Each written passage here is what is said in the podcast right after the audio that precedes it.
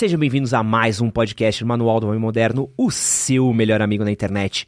Meu nome é Edson Castro, jornalista e apresentador, e hoje eu tô aqui com o incrível Bruno Marchese, mas que você deve conhecer como Rolandinho, natural da cidade de Socorro, começou sua carreira no YouTube com o incrível canal Games Fever BR, É. mas ganhou projeção na internet aí com o maravilhoso Pipocando, um dos maiores canais de cinema do Brasil.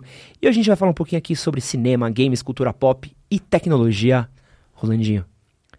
Muito prazer legal estar enorme aqui. estar aqui com você. Prazer é todo meu. Sempre fico feliz de estar presente com pessoas com quem eu já briguei no Twitter. Olha só, a gente já brigou no Twitter? Já brigamos no Twitter. Aí é uma, é uma informação nova pra mim. Tô até um pouco tenso aqui agora. Já brigamos pel- pelos motivos, pelas minúsculas causas mais im- imbecis mais, do mundo. mais irrelevantes. Ah, então eu Foi- já, fico, foi eu já brigo Marvel bastante coisa e BBB. irrelevante.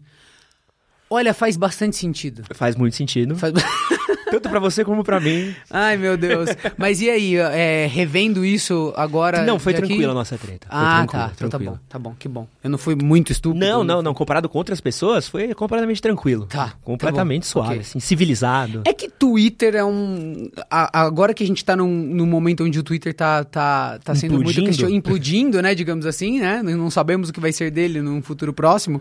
Tá todo mundo olhando pra história desse, desse lugar, né? Desse, desse habitáculo de malucos, né? Da internet.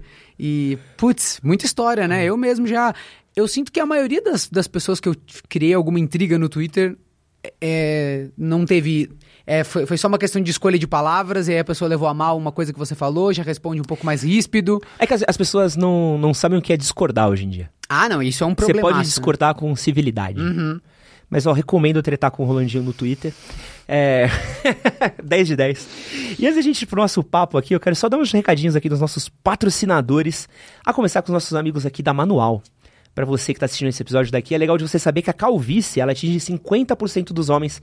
E ela afeta diversos, mano, diversas questões da nossa vida, principalmente ligados à autoestima. E a Manual, ela oferece tratamentos comprovados e personalizados de acordo com cada caso analisado. Todos os tratamentos são prescritos e acompanhados por uma equipe médica. Os tratamentos são para casos desde os mais iniciais até os mais avançados da calvície. E se fizer o tratamento aí direitinho, seguir a regra aí o que mandarem para você, os resultados já começam a ser visíveis aí mais ou menos a partir aí do quarto mês de uso. Já vou botar aqui na tela algumas imagens aí para você ver um antes e um depois. Temos presente aqui dos nossos Ah. amigos da Manual. Eles mandaram para você, ó, essa biotina, esse power shampoo aqui, Rolandinho, para você cuidar do seu cabelinho também. Eu já trabalhei com a manual. É mesmo? E é muito massa. E, inclusive, eu sou um desses. Quantos por cento que você falou? 50%. 50%. Pô, Pô, é. 50%, né? Não precisa pô, nem, é, nem me é, sentir muito especial. Mas é, a calvície é o mal do homem. É, É isso aí, isso, cara. E tem que cuidar. Tem, Porque tem. quanto mais cedo você cuida, né? Mais, mais simples fica o tratamento. Né? Ainda mais com a gente que vive de imagem, né? Um bagulho que é. Obrigado. Manual. De verdade. Ó, Curti. e aproveitando, tem presente pra vocês também, que é um cupom de desconto, que é por tempo limitado, que é podcast MHM. Que bonito. que dá 40% de desconto no seu primeiro pedido. O link vai estar na descrição do vídeo e no primeiro comentário fixado. E não é o último presente que você ganhou hoje não, irmão. Ah, não acredito. Temos aqui mais um. Esse aqui é o mais útil que a gente dá. Que é uma cueca, Cueca. dos nossos parceiros da Cueca Store. A gente sempre precisa. Parece boa, hein? Pode levar já lá pro fora da caixa aí pra você fazer um unboxing da. Vou guardar até lacrada, né? Ó, Cueca Store aí é a maior loja de moda íntima da internet brasileira. Então tem cueca aí pra tudo quanto é tipo de uso, pra pessoa que quer usar, necessidade. Então tem cueca sleep pra quem pratica esporte, tem cueca boxer pra quem quer ver a namorada ou namorado, tem cueca samba canção pra passar o dia a dia, tem cueca com enchimento, tem cueca de tudo quanto é tipo. Aproveita que a gente tem um cupom de desconto MHM15 que te dá 15% de desconto em todas as suas compras aí na Quack Store. E você ainda tem frete grátis em compras acima de 179 reais. O link vai estar aqui no QR Code, na descrição do vídeo também, no primeiro comentário fixado. Podemos? Seguimos? Entregue? Boa! Rolandinho, quero começar a falar um pouquinho aqui. Eu separei vários temas de cultura pop, então tem um Da pouquinho de hora. game, cinema, série. Da hora. Mas eu quero falar um pouquinho de um fenômeno que eu tenho visto, principalmente nas minhas últimas idas ao cinema, que eu, eu gosto muito de cinema, sempre foi uma atividade que eu pratiquei bastante, eu ia Você fala, fala de ir ao cinema, ir ao né? cinema, Aham, eu ia tá. pelo menos uma vez por semana, tranquilo, Uhum. dependendo da semana, às vezes duas, três, era uma coisa que eu, era uma atividade minha recorrente estar no cinema. E eu tenho notado, cada vez que eu vou ao cinema, os cinemas cada vez mais vazios. Uhum. É, você acha que tem é, algum. A gente tá voltando, a gente não vai voltar, vai ser afetado? Como é que você vê aí essa reestruturação do cinema após a pandemia? Então, eu acho que isso tem a ver muito com, com uma parada que, conforme a gente foi conversando é, aí durante o episódio, é, os meus pensamentos nos últimos meses tem, tem muito a ver com, com essa visão que eu tenho de que a gente está bem no meio de uma mudança cultural é, estimulada por alguns acontecimentos muito importantes aí do, dos últimos anos. Um deles a pandemia, né? Que acho que acelerou certas coisas. É, outros, outro deles que eu acho muito importante é a, essa, esse boom das inteligências artificiais, etc. E aí um terceiro eu colocaria esse, esse, esse avanço muito rápido dos do, do serviços de streaming, digamos assim, serviços digitais é, ficando cada vez mais acessíveis, o, o, preço do acesso a essas coisas diminuindo, né? Enfim, os modelos de negócio que buscam o feedback do público para modelar hum. esses produtos de cultura. E esse último acho que tem mais a ver com o que você está falando. É, eu acho que a crise não está nem no formato do cinema. Digamos assim, o fato de que é caro você ir ao cinema e que você tem opções mais baratas, né? Hoje em dia você pode assinar um streaming, você, pirataria, sei lá, você tem um. Né, as pessoas usam um monte de coisa para assistir o que elas gostam. É, então nunca foi tão fácil você assistir um conteúdo personalizado, etc. Você teve uma ascensão muito grande das séries que acabam competindo muito, porque é, é, você tem um fator que surgiu inclusive com os filmes de heróis, com, com filmes de, de saga, que é a questão do pertencimento, né? A galera começou a, a, a, não só assistir os filmes porque gostava da história, mas porque depois que você saía do cinema, você ficava discutindo, debatendo com seus amigos, a experiência continuava para depois da sessão. E a série entrega isso de uma forma mais, mais duradoura ainda, né? Uhum. Então você assiste uma série, você, uh, uh, Game of Thrones, você comenta. Você fica refém, né? Exatamente. Então, e, e, e, une as pessoas, né? Em volta daquele tópico, seja no Twitter, seja no, no trabalho, etc. Mas é, eu acho que essas crises existem. Assim, tá caro no cinema, tá fazendo cada vez menos sentido. Talvez as pessoas tenham, tenham outros interesses em, é, em questão de formato. Mas, para mim, o principal tem a ver com, com a própria lógica de consumo de, de, desse tipo de produto cultural, que é o filme. Porque o que eu acho é que as pessoas não estão mais interessadas em cinema, do jeito que era o cinema que você ia toda semana assistir. Porque, entendeu? Porque o que eu vejo que é muito louco é que, assim, pré-pandemia, até 2020, vai, a gente tava vindo de um momento de bilheterias gigantescas. A gente tava no fenômeno é, a gente teve. Se olhar só o que a Disney fez de dinheiro, uhum. absurdo, né? Com o Rei Leão, é, os Star Wars, próprio os Vingadores. A uhum. gente tava num momento. Até os filmes mais bunda do mundo, tipo o Capitão Marvel, tava batendo bilhão com uma certa tranquilidade, assim, uhum. né? E aí a gente vê esse pós-pandemia, pô, você vê pouquíssimos filmes batendo essa regra do uhum. milhão e pouquíssimos filmes que estavam batendo antes batendo, né? Você sabe que, então, é, eu faço uma separação porque esses filmes que você tá falando são filmes que têm uma, um apelo popular gigante uhum. e eles entram meio que nessa, nessa mesma categoria das séries. Então, por exemplo, a Marvel tem essa capacidade de fazer um grande filme que na verdade são vários filmes. Então, uhum. episódios, né, que se conectam e tal. Então, as pessoas estão muito investidas já na história, já assistiram seis, sete, oito, passaram horas conversando. Então, o, o, o ele tem um, tem um estímulo para você ir no cinema, né? É quase um, um evento, digamos uhum. assim, que transcende aquela experiência de vou entrar no cinema, assistir uma história que eu nem sei o que é direito é, de peito e coração aberto e vamos ver o que, isso me é. traz. Eu acho que e, e, essa experiência. Porque a gente está falando sobre a longevidade do cinema enquanto formato. Uhum. E é por isso que eu faço essa distinção. Uma coisa é os filmes da Marvel conseguirem grandes bilheterias, como você falou, que estavam tendo bilheterias recorde. Mas pensando no cinema de uma forma mais abrangente, filmes de outros tipos, não tô nem falando só dos filmes mais cabeça, qualquer outro tipo de filme. Tipo comédia. Comédias, a, é, filme, filmes de ação que não são de franquias gigantescas, coisas assim. Eles já, eles já vêm sentindo um, uma dor muito grande. E quando você entra em cinemas, num cinema um pouco mais de festival, tal, tal, esse aí tá sofrendo muito, mesmo quando é de grandes diretores. Uhum. A gente tem vários filmes de grandes diretores que sofrem para se pagar. Então você tem é, diretores muito célebres que fazem filmes que no fim, as, as produtoras estão fazendo mais para manter aquele status de, ó, temos filmes ganhadores de prêmios, fizemos um filme com, com Scorsese e tal, mas não é um modelo de negócio viável, né? Elas fazem isso, mas aí elas ganham dinheiro com algum outro filme mais popular. Então, é, resumindo, assim, o, o que eu acho é que as pessoas Antigamente você ia no cinema assim, né? É, você pegava uma recomendação, ou até antes disso você chegava lá, vamos ao cinema, vamos. Aí chegava lá no shopping, tinha, sei lá, oito filmes em cartaz, seis filmes em cartaz. Você lia lá o título e falava, pô, sei lá, interessante. Ou, ou na nossa época a gente olhava lá no, pra ver se tinha um review legal. O quê? Pô, é eu sou, eu sou um pouco mais velho que você. Eu descobri a filme no cinema. E isso, Pô, aham. eu acho que eu fui ver Independence Day. A E gente nem ficou sabendo o que lá. que era. Olhou A o gente- cartaz e falou, Tipo, vou. Independence Day. Ah, vamos ver isso aí. Pá, sabe? Tipo, era uma Exato. outra coisa, né? Então, aí o que eu acho é o seguinte: essa experiência meio que te ensinava. Porque o audiovisual é muito louco, você vai aprendendo conforme você assiste, né? Aham. É, é é uma experiência de. É, é aprendizado mesmo. Por exemplo, é, Establishing Shot, que é um negócio que pô, você filma o lugar de fora e Aham. depois mostra o personagem dentro. Isso é uma coisa que se fazia muito no passado. Hoje em dia a gente já tá tão treinado com a linguagem audiovisual que você não precisa mais mostrar o lado de fora. Você mostra, você mostra um personagem num lugar e depois você mostra ele em outro lugar, você não precisa estabelecer a, a fachada do lugar pra pessoa entender que você mudou de ambiente, entendeu? Aham. Isso é um aprendizado que a gente tem com, com, com audiovisual. Então, assim, eu acho que essa experiência de você ir, você ir ao cinema, escolher filmes que. Ah, não é exatamente aquela coisa que você já sabe o que você vai assistir. Isso te sensibiliza mais e te deixa mais aberto a aceitar esse tipo de experiência, entendeu? Então, deixa eu ver se eu entendi um pouquinho do, do, do- do Uhum. ponto.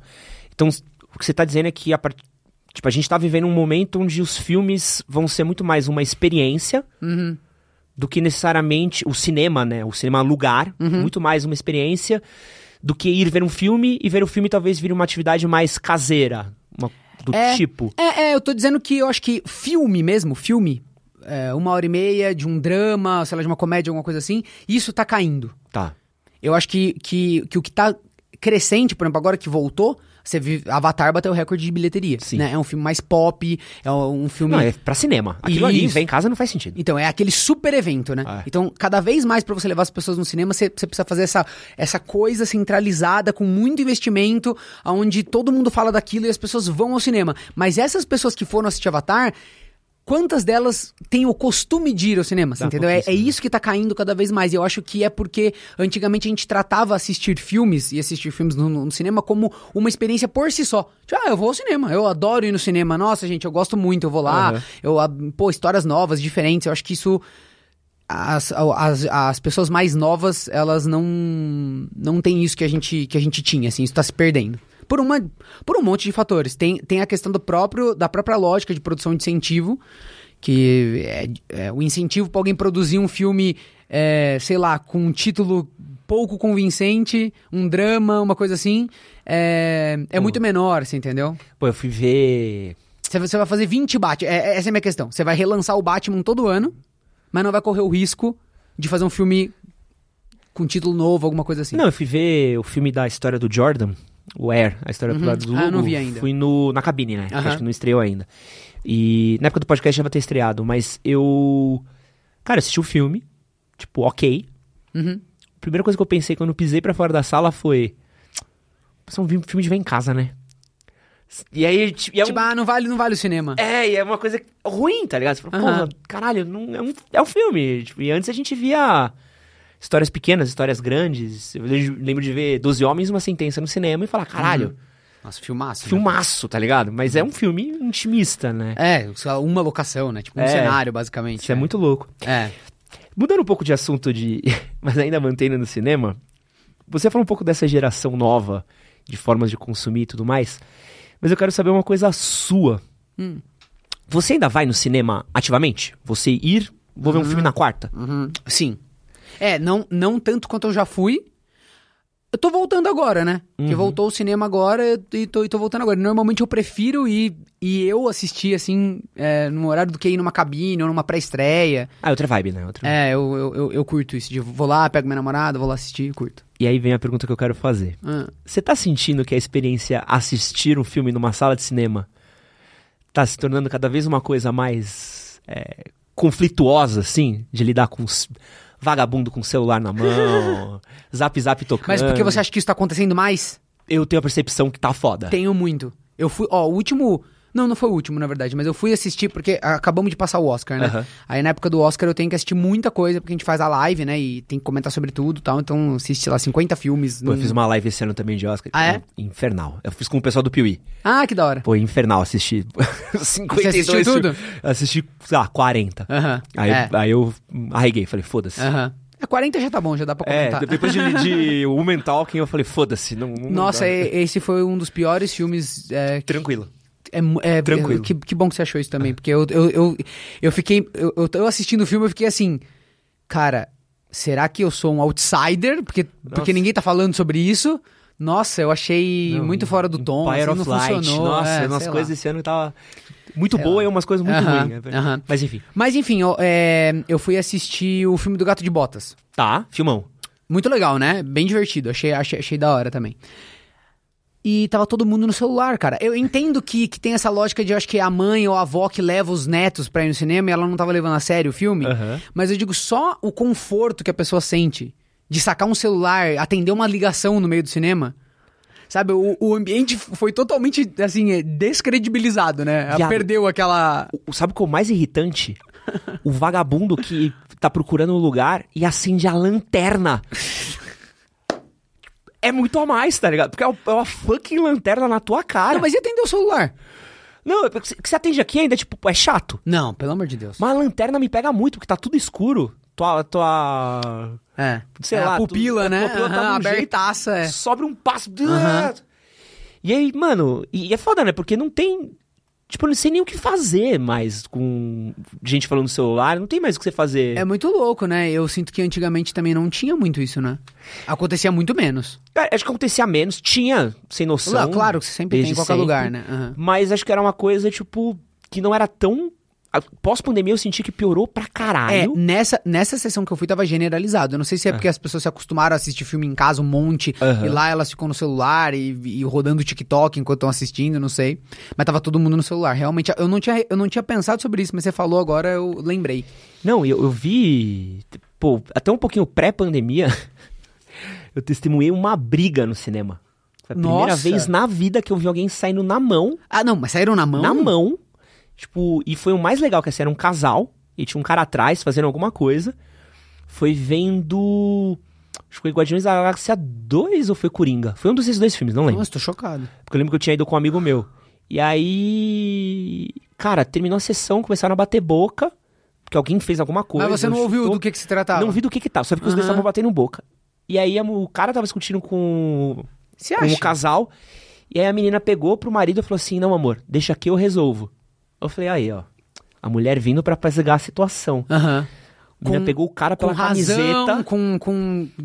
Mano, ela Desceu-lhe a porrada desceu-lhe a porra, uma marretada, tipo assim, de profissional. Sai da pegar aqui, você vê um, um ângulo bonito, assim. O filme ficou bem menos interessante, né? Não, a menina acabou com o maluco. O maluco saiu correndo do cinema. E aí a gente saiu da sala, tava ele chorando do lado de um segurança. E aí o casal indo querendo bater de novo nele. Eu, tipo, meu Deus. E tá vão ligado? filmar essa história, pessoal. Vai Porra, ser dirigido pelo... Me... Tô zoando. Mas é um. E é muito doido, porque parece que a gente tá precisando. é, a- a- o conforto de casa tá tão forte que a gente tá precisando transformar o cinema na casa, né? Porque a gente tem aquelas salas Sim. caminha, você já Sim, viu? Que é sim. um com Uhum. abajurzinho e a puta que o pariu. Parece. Os cinemas, né? Você tá falando É, que tá é. fazendo isso. Eu gosto, eu gosto. Não acho legal, mas é- parece que o cinema ele, ele tá. Aham. A gente Tá tá apelando, né? Tá tentando encontrar ali um, um jeito de, de deixar a experiência tão confortável, pelo menos, quanto é a de casa, né? É, mas é, é doido, né? Porque se tinha um- não que as pessoas fossem mais educadas anos atrás, assim, mas acho que era muito questão de filme a filme, sabe? Hum. Acho que não precisa nem entrar nessa, nesse lance de, de, digamos assim, da educação das pessoas. Eu acho só que o cinema é um ambiente meio opressor, Uhum.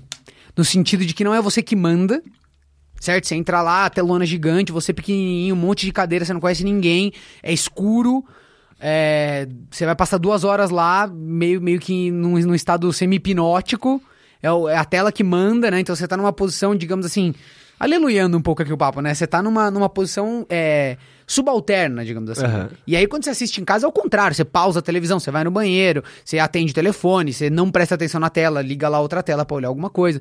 Então eu acho que era uma coisa meio top-down, né? Tipo, o, É. o cinema era uma experiência onde você se sujeitava ao que viesse. Uhum. E eu acho que as pessoas estão menos, menos confortáveis com isso, entendeu? Ou, ou pelo menos elas não estão nem mais assimilando esse conceito, entendeu? Elas chegam lá e falam, não, tô no cinema, tô assistindo aqui, que, qual que é o problema de eu, de eu responder o síndico? Essa é muito louco. É fora que você não tem mais, tipo, você vai reclamar com lanterninha, sei lá, nem tem mais lanterninha, você não tem... Por esses dias eu fui no cinema, tava sem foco. Não, isso já aconteceu comigo Pô, também. você tem que sair. Aham. Mano, e o filme rolando. E as pessoas vendo o filme sem foco. Eu falei, gente, não pode ser. E ninguém fala, ninguém não, reclama. Ninguém nada. Aham. Tipo, de eu sair, ter que achar, achar alguém no Cinemark pra falar, porque Fala, ó, cada tá. menos funcionário. aham. E aí, sei lá, voltei, aí 10 minutos depois o Mas ele reiniciou chegou na lente. ele só corrigiu? Não, só. uh, deu, deu aquele ajuste na lente, pô, Hum. foda-se. Nossa. Foda-se. É, uma vez eu assisti uma sessão numa sala 4D que não é, tipo, não ia estar ligado o 4D. Só a E- cadeira tremendo? É. Só que aí ficou tremendo a cadeira com a configuração de outro filme. Sacou isso? Então eu tava pica. assistindo um filme, é tipo diálogo sem trilha, a cadeira. Caralho. Psh, ar na minha cara, tipo, silêncio na cena, tá Você ligado? tava tipo num reality show japonês. Mano, muito absurdo, muito absurdo. É, mas eu, eu não sei, eu acho que esse, esse lance do, do cinema, a gente só vai ficar sabendo aí. Não sei se o cinema vai conseguir apelar o suficiente para as pessoas continuarem indo. Eu acho que talvez vire essa coisa de só ir ver grandes espetáculos. E aí tem que ter grandes espetáculos. E eu acho que também tá meio. que- A gente tá num momento meio de uma crise dessa, dessa lógica de produção muito rápida de grandes filmes, sabe? Uhum. Acho que a Disney sofreu um pouco com isso agora, tá meio que nesse momento aí de entender as fases da Marvel, como é que ela vai né, manejar isso. Parecia que ela tinha desvendado a fórmula, né? Com as séries e com os filmes É, e tal. O que, o que aconteceu com a Marvel? Porque é, você via aí o sucesso de bilheteria, Uhum. a, a a média, e, meu, é, você vê Homem-Formiga 3, Doutor Estranho 2, vê, que mais? Eternos. Cara, Uhum. Você não... assistiu esse último, o Homem-Formiga? Pô, assisti, infelizmente. Tá, beleza. é só Infelizmente isso que eu queria fui ver. perguntar pra você, mas É. você já me respondeu. Tristão. Aham. E parece que não, não pega mais, parece que não, não clica mais. Olha, eu acho que tem vários ângulos pra gente olhar, né? Por um lado, eles foram longe demais, né? Eles conseguiram uma parada... Acertaram 20 vezes, né? É, é, é. É, não sei se, digamos assim, mesmo que não tenha acertado nos 20 filmes, eles conseguiram criar uma parada tão apelativa, tão que conectou tanto com o pessoal que as pessoas foram muitas vezes ao cinema, né? Num momento onde tá, já, a gente já tava vindo de e o cinema, como é que vai ser, né? Pô, tem Netflix, tem um monte de coisa, o que, que vai acontecer? É, então, por um lado, eles conseguiram fazer um negócio meio que ninguém tinha conseguido fazer ainda. Você, você teve grandes sagas, você tem Harry Potter, sei lá, ganhou bilhões, tal, tal, tal. Mas você não tinha essa parada de um estúdio lançando um monte de filmes que não estão necessariamente dentro da mesma linha do tempo, mas todos eles conversam, então isso foi, foi inédito. Então esse crédito eles têm com certeza. Agora, eu acho que existe um lance de, de repetição, eu acho que existe também uma, uma lógica bem de empresa, que é super perigosa, eu acho que acontece em todas as áreas, digamos, empresas de tecnologia, empresas de sei lá, qualquer coisa, né? De que quando você consegue encontrar um- uma primeira fórmula muito rentável, é, é necessário um monte de, de energias é, é, dentro dessa corporação para que você não caia num lugar de um monte de acionistas querendo justificar ali ó, o investimento deles, né? E a voz vai ser muito forte de falar: meu, a gente já encontrou o pote de ouro, a gente já encontrou o caminho para fazer isso aqui ser rentável. Então eu não vou apostar mais em, em aventuras, eu vou apostar nisso aqui que a gente criou. Né? E aí é o que muitas empresas fazem, que você explora a fonte até secar, digamos assim, né? Então eu acho que sofreu um pouco disso.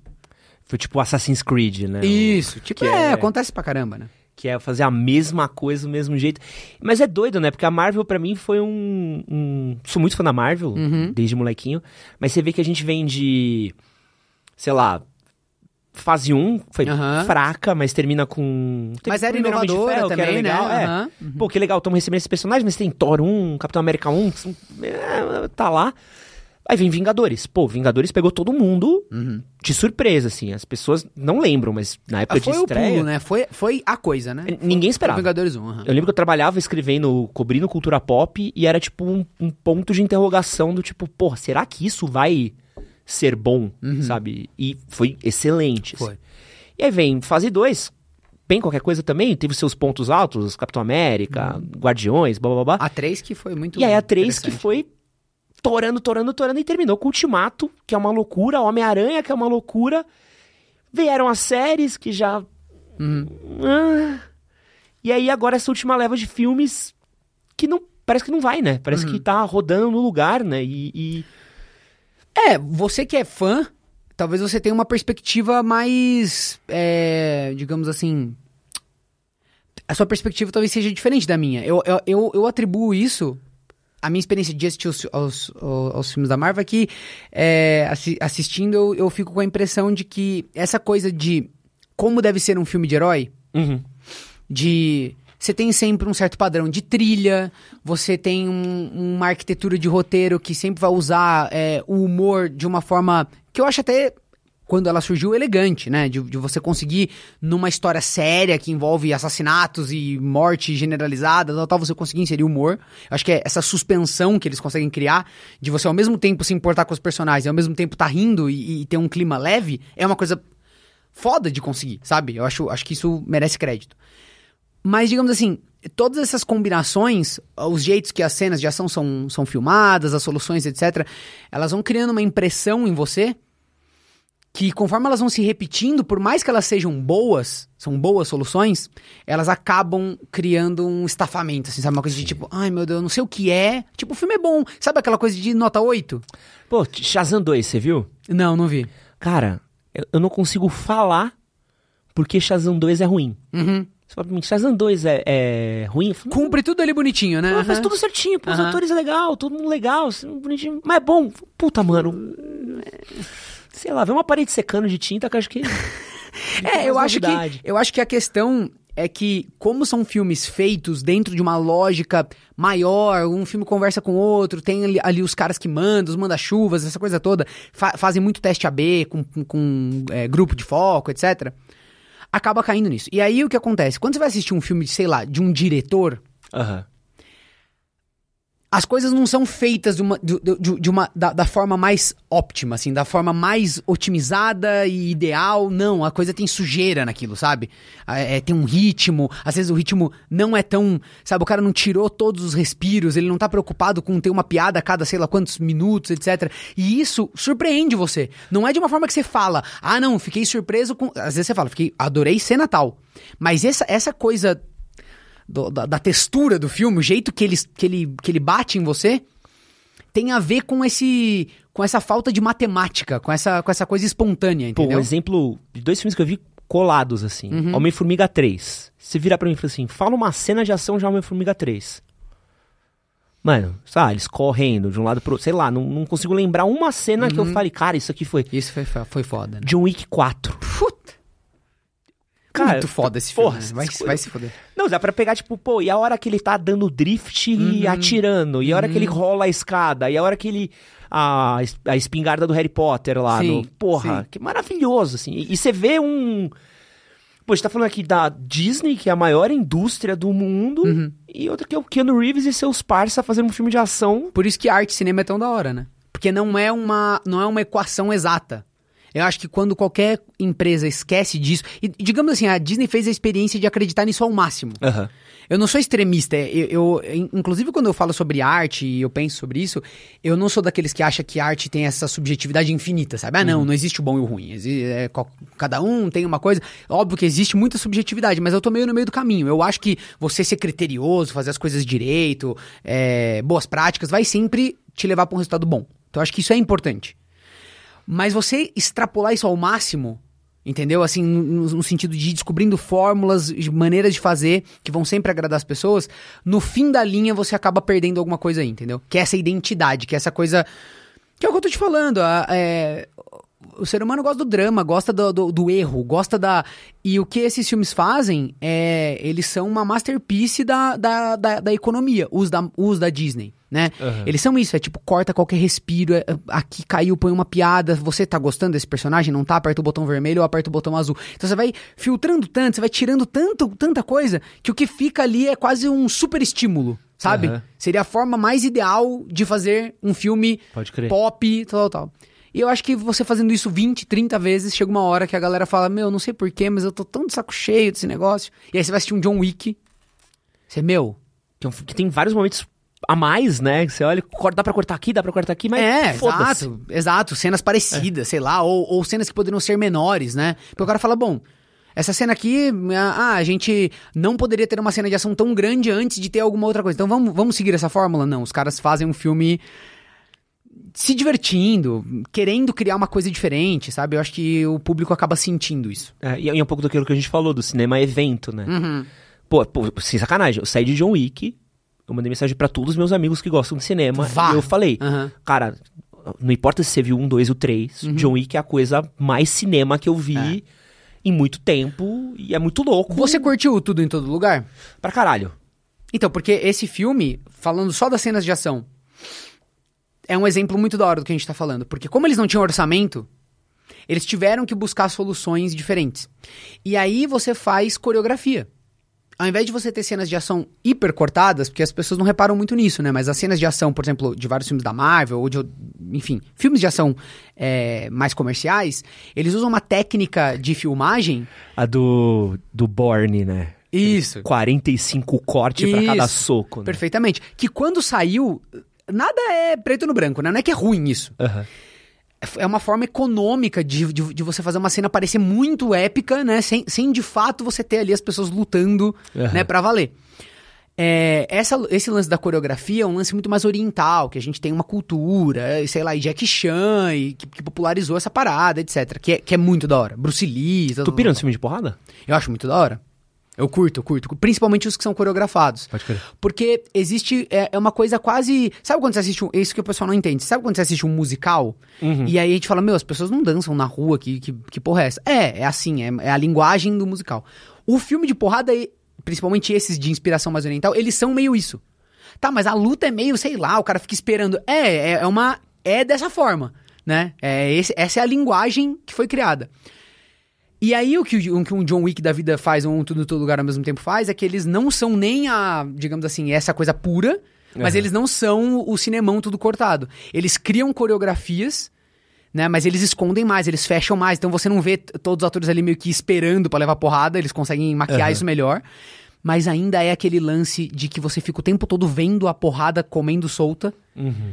E, e, de fato as pessoas estão brigando, sabe? É tesão. Existe uma geografia das coisas acontecendo. Então o cara vem, ele pega, usa um de escudo, joga um treco, tira a arma da mão do cara e você fica vendo tudo aquilo. Enquanto que a cena toda cortada, o que fica na verdade é só a sensação de que a porrada aconteceu, sabe? É só a sensação de que aquilo ali foi intenso. Mas você não vê de fato na tela. É, tem gente que faz bem feito, né? Os irmãos russos fazem isso Bem, muito bem. Sim. fine tuning, né? Sim, sim. Mas você compara com Operação Invasão, Uhum. Compara isso com É. Ong Bak. Não, e tem a questão nem- é a repetição também, eu É. acho, entendeu? Por mais que essa fórmula do- dos irmãos Russo seja muito foda, você assistir só isso no cinema o É, tempo não, todo, ferrou. você fica meio. E o tudo em todo lugar, cara, é, é muito louco, porque eles conseguiram fazer isso. E assim, a limitação de orçamento trouxe muitas virtudes pra esse filme, Pô, sabe? e ainda mantendo na Marvel, o Tudo em Todo Lugar saiu pouco tempo depois de Doutor Estranho 2. E macetou, né? Na minha Porra. humilde opinião. Você tem uma cena do Tudo em Todo Lugar, você tem muito mais multiverso, é Aham. muito mais criativo, é e muito tudo mais... feito com papel machê, né? Porra, é. O cara dentro da navezinha ali, dentro do closet, né? Com os papelão. Não, e, e criativo, e é tipo soluções criativas pra Hum. cenas criativas e brincadeiras, e pô, vamos explorar o multiverso, loucura. Pô, posso fazer uma coisa que possa ser multi? Pô, Hum. por que, que eu vou fazer um? Sabe? E eu sinto que a Marvel, às vezes, eles têm uma caixinha tão Hum. pequenininha que eles não conseguem...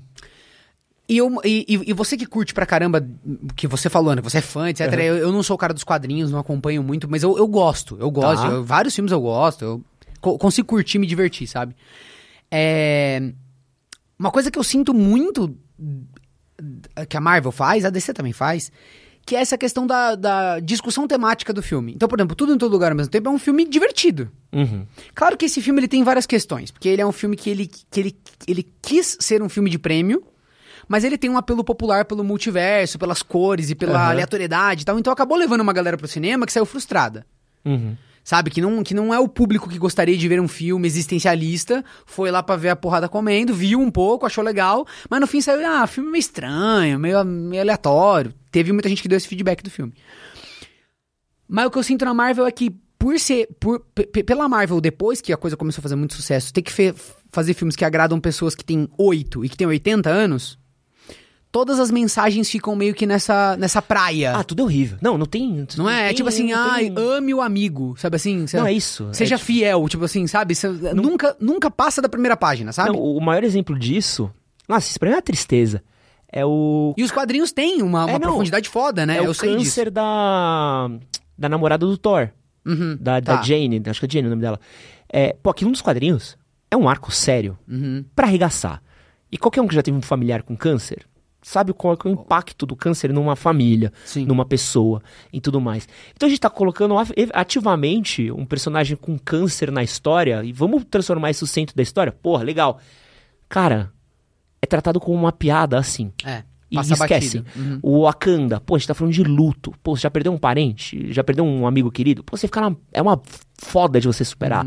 É foda de você fazer. Dá pra fazer histórias incríveis. Uhum. Você tá falando desse no- último, né? É, o Wakanda pra Aham. sempre, né? E dá pra você fazer, tipo, histórias incríveis sobre superação. Aí você vai ver o Wakanda pra sempre. Ah, o Pantera Negra morreu, mas... Ah, não importa, porque agora tem uns bichinhos... Você, tipo, Eu caralho, também senti você- isso, cara. Você não consegue pegar... Agora pega um... E parece até que tem dois filmes, porque eu, eu assistindo esse filme, o que, que eu falei? Cara, tinha que ter acabado. Spoiler alert aí pra quem não assistiu ainda, né? Mas tinha que ter Uhum. acabado. Eu não vou dar spoiler. Tinha que ter acabado naquela morte super importante. Uhum. Sei lá, é, é óbvio que eu tô reescrevendo o roteiro, né? Mas se fosse eu fazendo, eu falaria, bom, você tem. Você está vindo de um filme que tá, digamos assim, promovendo um momento de luto de alguém que a gente perdeu. Certo? E tá entrando num outro momento. Que vai criar uma tensão. Então o que acontece? Eu acho que, que a- digamos assim, a finalização da história tinha que ser essa, essa morte, esse sacrifício, essa eu fico com a sensação que tem dois filmes, porque qual que é, qual que é, necess... qual que é, qual que é o problema? Tem que ter uma guerra gigante, tem que ter um conflito. Tem que ter uma lutinha. É, é, é, e muito grande, porque até tem, né? Quando eles entram ali no- na, na, na parada, ele tem. É, é, a- poderia ter feito aquilo um pouco maior e poderia ter feito a coisa um pouco mais introspectiva, você entendeu? Só que esse medo de olhar pra dentro, hoje em dia, é muito grande, porque fala, meu, a galera não vai gostar, vai ficar com tédio, então não, vamos. Tipo, digamos assim, tem os momentos de luto. Só que eles duram muito pouco. Não. Sabe, tipo assim, sim. chora aqui um pouco, beleza, vamos, vamos, vamos pra lá que tá muito legal. É, isso é, é foda. É. Tem uma galera também que tem atribuído uma queda da, da Marvel e até de algumas outras grandes produções a uma palavra que eu acho horrorosa, que é a cultura woke. Uhum. Como é que você vê essas críticas à cultura woke aí e, e Hollywood na, na atualidade? Vamos lá, né? Assunto espinhoso esse, né? Mas é. A gente tem que cada vez mais conseguir navegar nesse assunto, porque ele é relevante, sim. Eu acho que, obviamente, que a gente tá discutindo. É relevante porque existe. Uma grande parte do público se incomoda, né, com algo que está acontecendo nas mensagens que são postas no- nos filmes, tá? Então aí você tem uma porcentagem das, das pessoas que simplesmente é intolerante, com, sei lá, com. tava acostumada com, com um universo de cultura pop, quadrinhos, etc., onde você não tinha representatividade, é, e aqui tô falando da representatividade até de enriquecimento de história, né? De você trazer novas, novas perspectivas. Acho que isso, isso até deixa mais crível, mais realista as histórias, né? Porque o mundo é plural. Então você tinha histórias onde o mundo não era plural. Então era um mundo bizarro, um mundo B imaginário.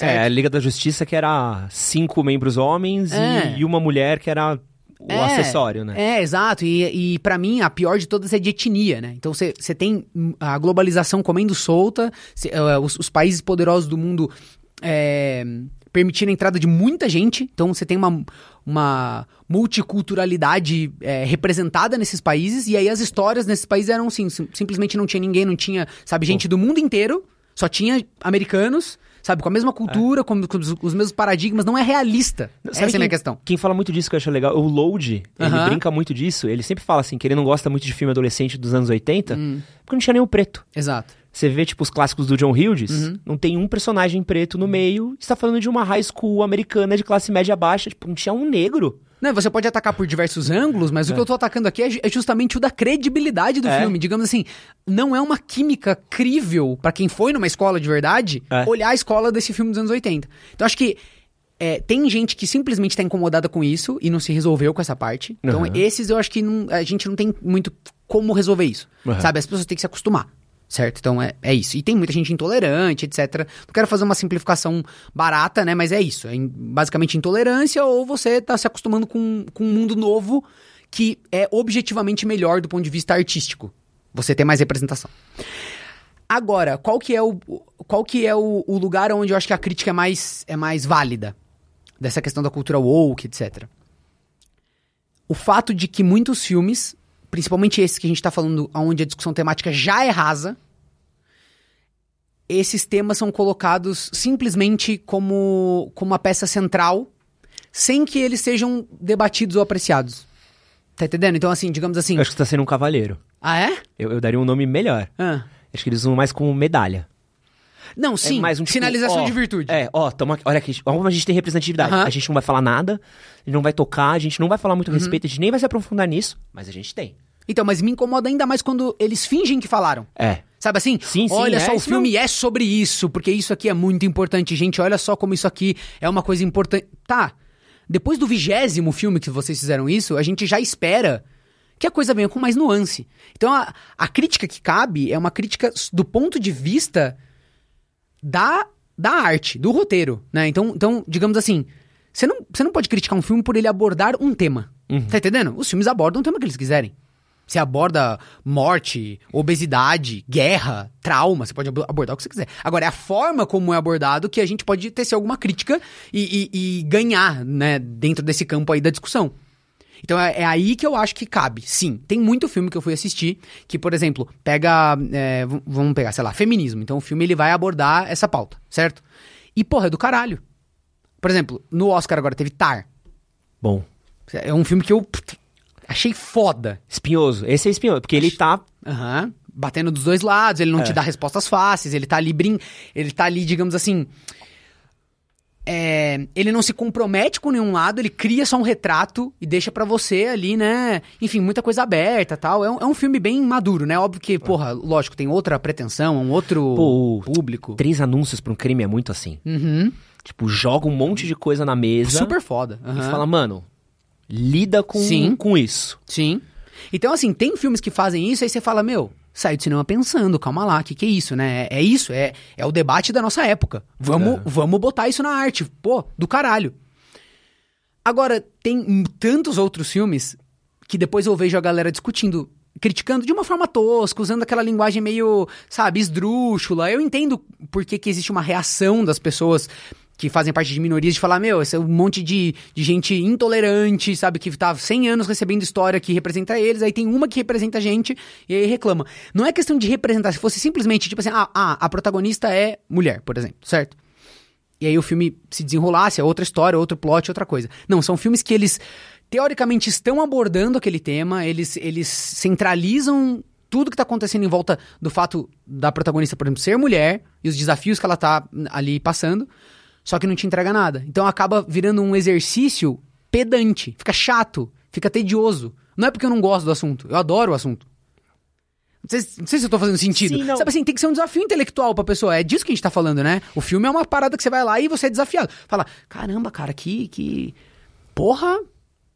Discordo disso, concordo com aquilo, entendeu? É, eu, eu acho que é, um- é uma parada meio. Existem casos e casos, né? Então tem tipo Velma. Que, meu. É um. Esse nem virou um caso, né? Todo mundo Não, concordou é, que é um cara, e- e- mas pra mim é tipo é extrapolação. Sabe onde a gente tá falando que a Marvel é Sim, extrapolação? os caras foram testando, testando, testando. E se a gente. É, tipo, é o full woke. Você fala, tipo, cara, Aham. tipo, não dá pra entender. Seu, sabe, é uma coisa que você fala assim, eu não entendi seu ponto. Você Uhum. odeia, tipo, esses personagens, você gosta, tipo, você tá tirando um barato que ela é desconstruída. Não dá você- saber, né? Não dá pra Cara, é saber se eles são só completamente. É impressionante. E eu vi inteira e até o fim. Você assistiu inteira? Sim, Nossa. sim. Eu sou a pessoa Mas que você se quando divertiu. Não, óbvio que não.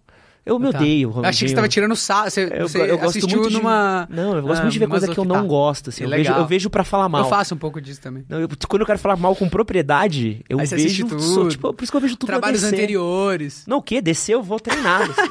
eu, não, eu não falo mal da DC porque eu, eu acho. Entendi. Eu assisti tudo do Snyder. É... Mas o Velma é muito isso, assim. Você e fala assim, qual que é o ponto? E é meio foda, assim, você olhar um, um- um- alguma coisa, por exemplo, o remake do Caça-Fantasmas. Uhum, O remake do Caça-Fantasmas não é ruim porque ele tem protagonista feminina. uhum. Ele é ruim porque é um Porque filme é ruim. ruim. Uhum. Só É que qual que é o problema? Um mês antes de sair o filme, sei lá, um ano antes, quando começou o trailer e todo mundo começou a boicotar porque tinha mulher, você entra num debate moral do, porra, velho, o filme não é ruim porque ele tem mulher. E automaticamente já divide o público. Você Uhum. não, cara, pô, não dá pra falar mal um filme porque tem mulher, blá, blá, blá, blá. Só que na hora que você vai pro cinema e você vê o que o filme é ruim, você fala assim, puta, agora se eu falar que esse filme é ruim, Vão falar que eu, na verdade, estou maquiando o discurso e, na verdade, eu não gosto porque tem mulher. E é porque. é, e aí vira um.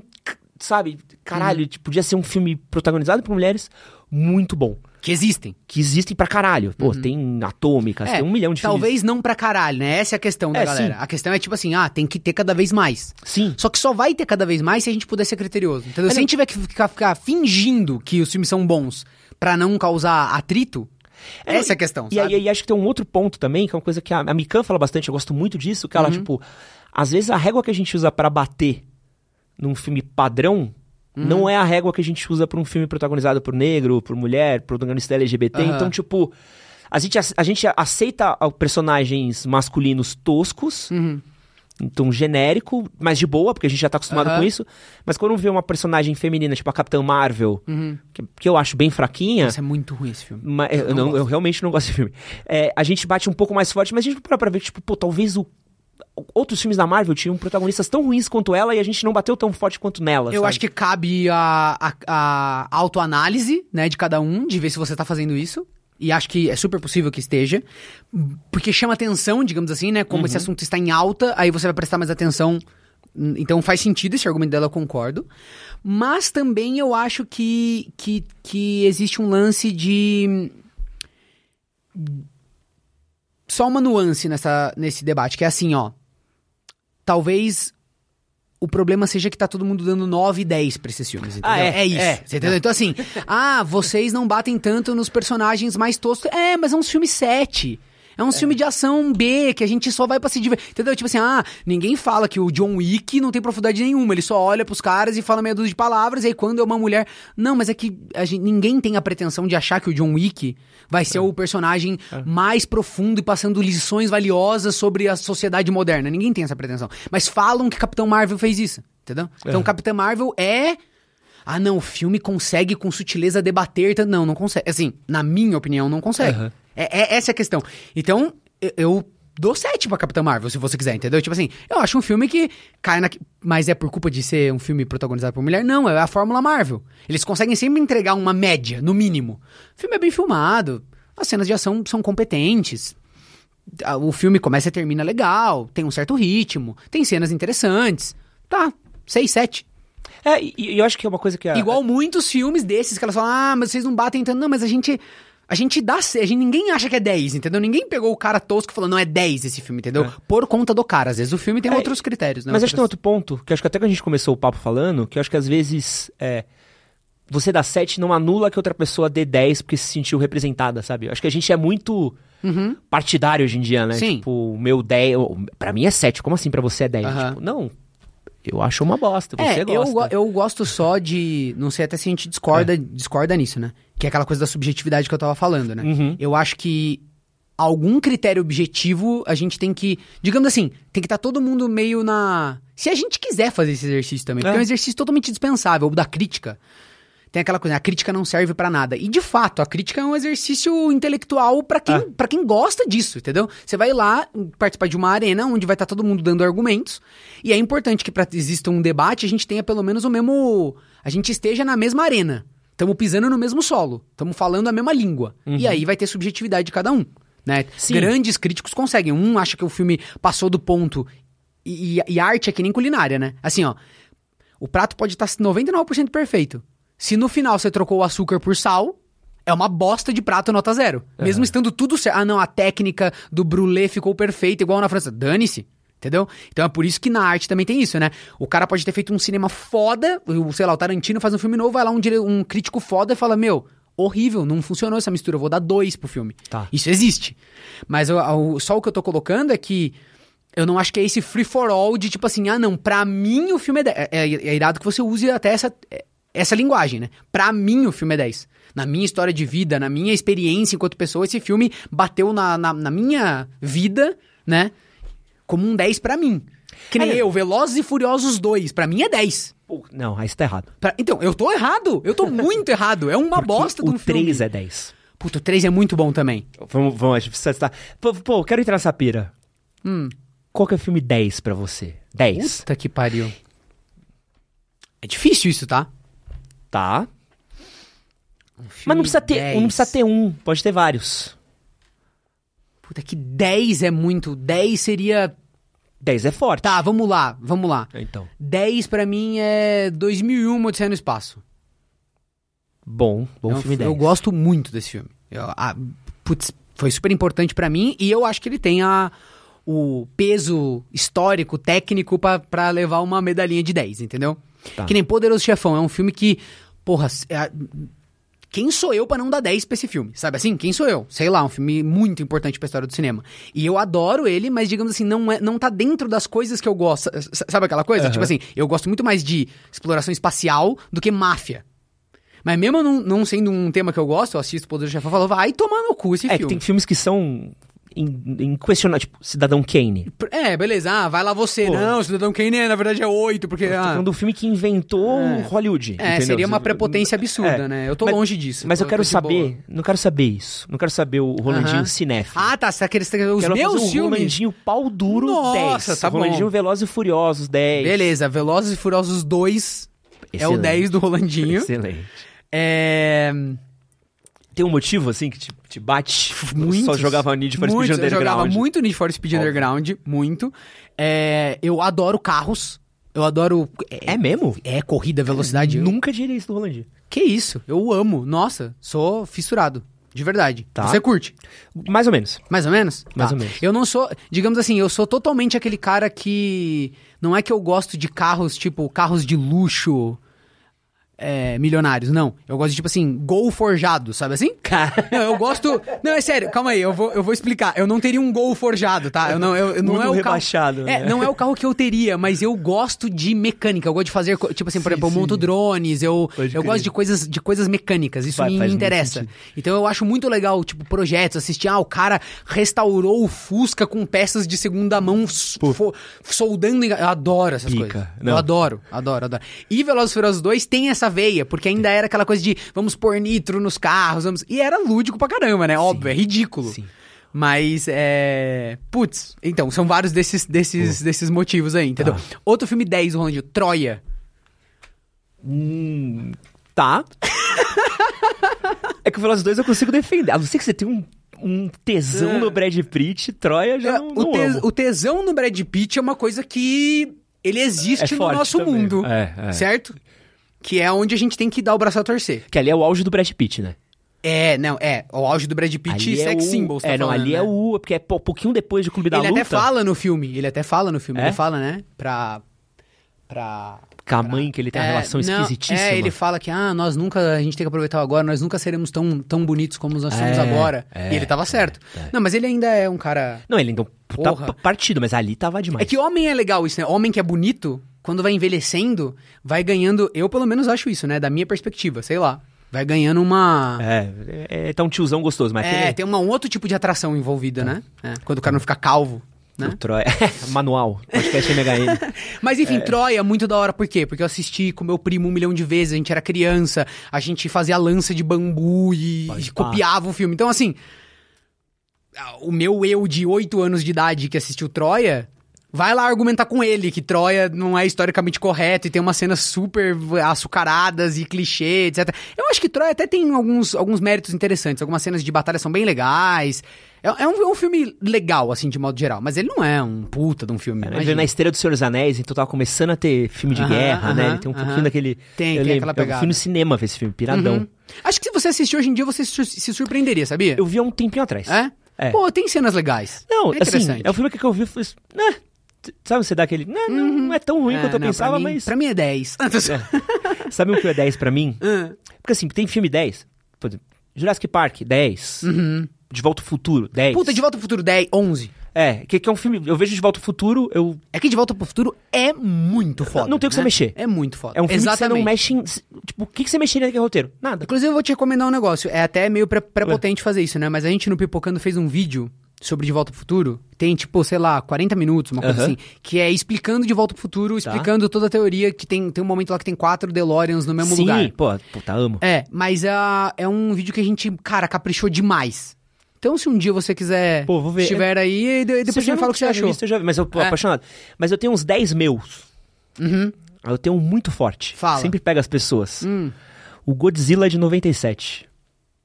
Tá. Com o Matthew Broderick. Eu sou apaixonado ah, é por esse, esse, filme. É esse.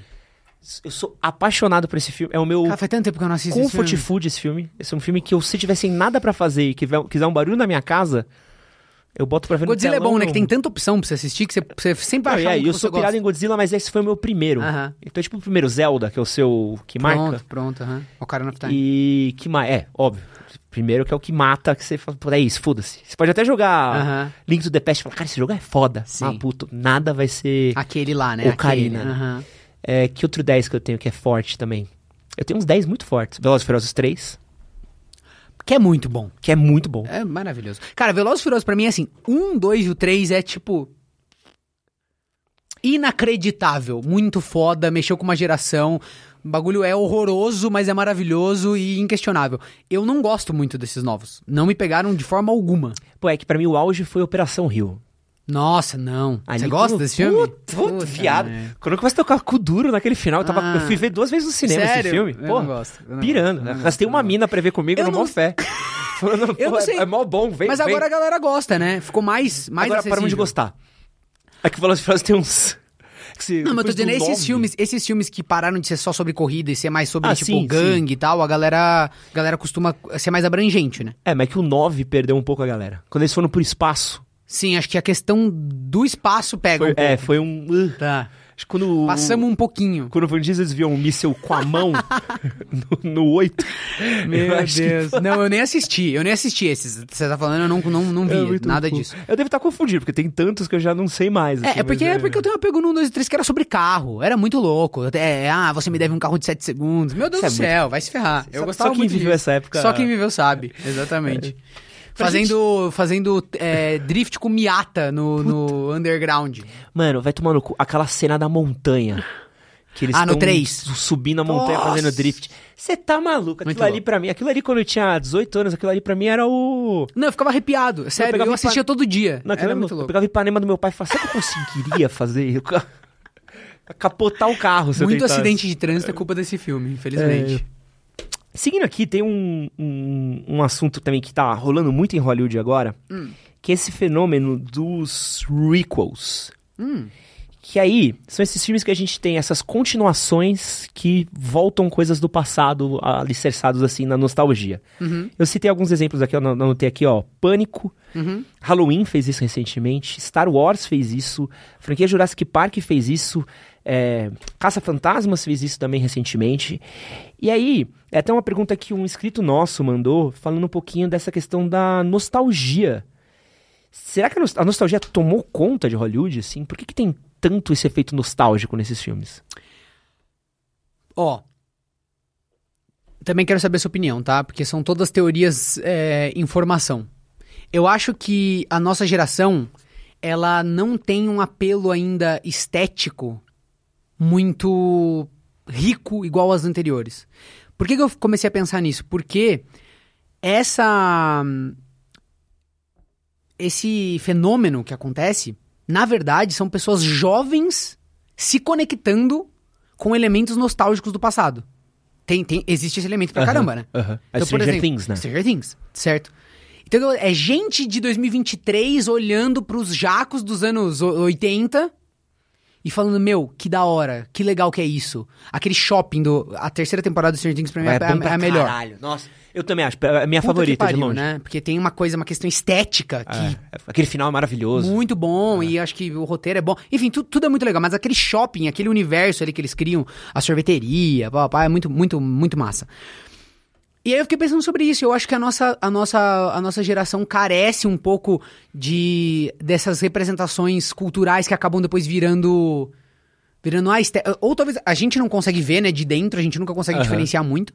Eu achava que não tinha moda dos anos 2000. E aí até a tem, moda né? dos, dos anos 2000 voltar e eu falar, meu Deus. E aí tem, é, é, mas, mas digamos assim, mas ela é mais amena, digamos, se você fizer uma análise bem criteriosa, Aham. ela não é anos 60, você É, entendeu? sim, ela sim. é, a estética dos anos 2000 é, digamos assim, é a gente se comparando com aquela época e falando, olha, não se usa mais essa calça. É que a gente tem tantas modas hoje em dia que não tem moda, né?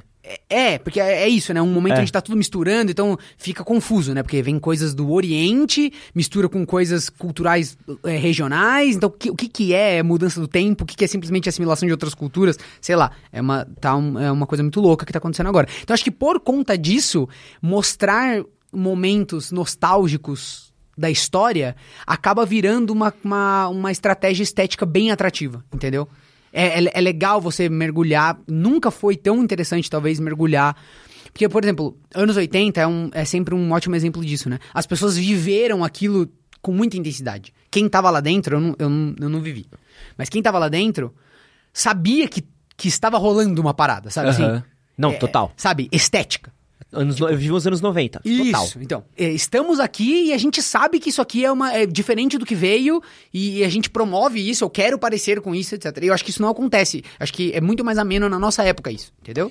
Eu tenho também uma percepção que é meio que aquilo que a gente tá falando da Marvel, da bola de segurança de Hollywood. Hum. Então, por exemplo, Rolandinho, você quer ver o filme dos Fantasmas Divertidos?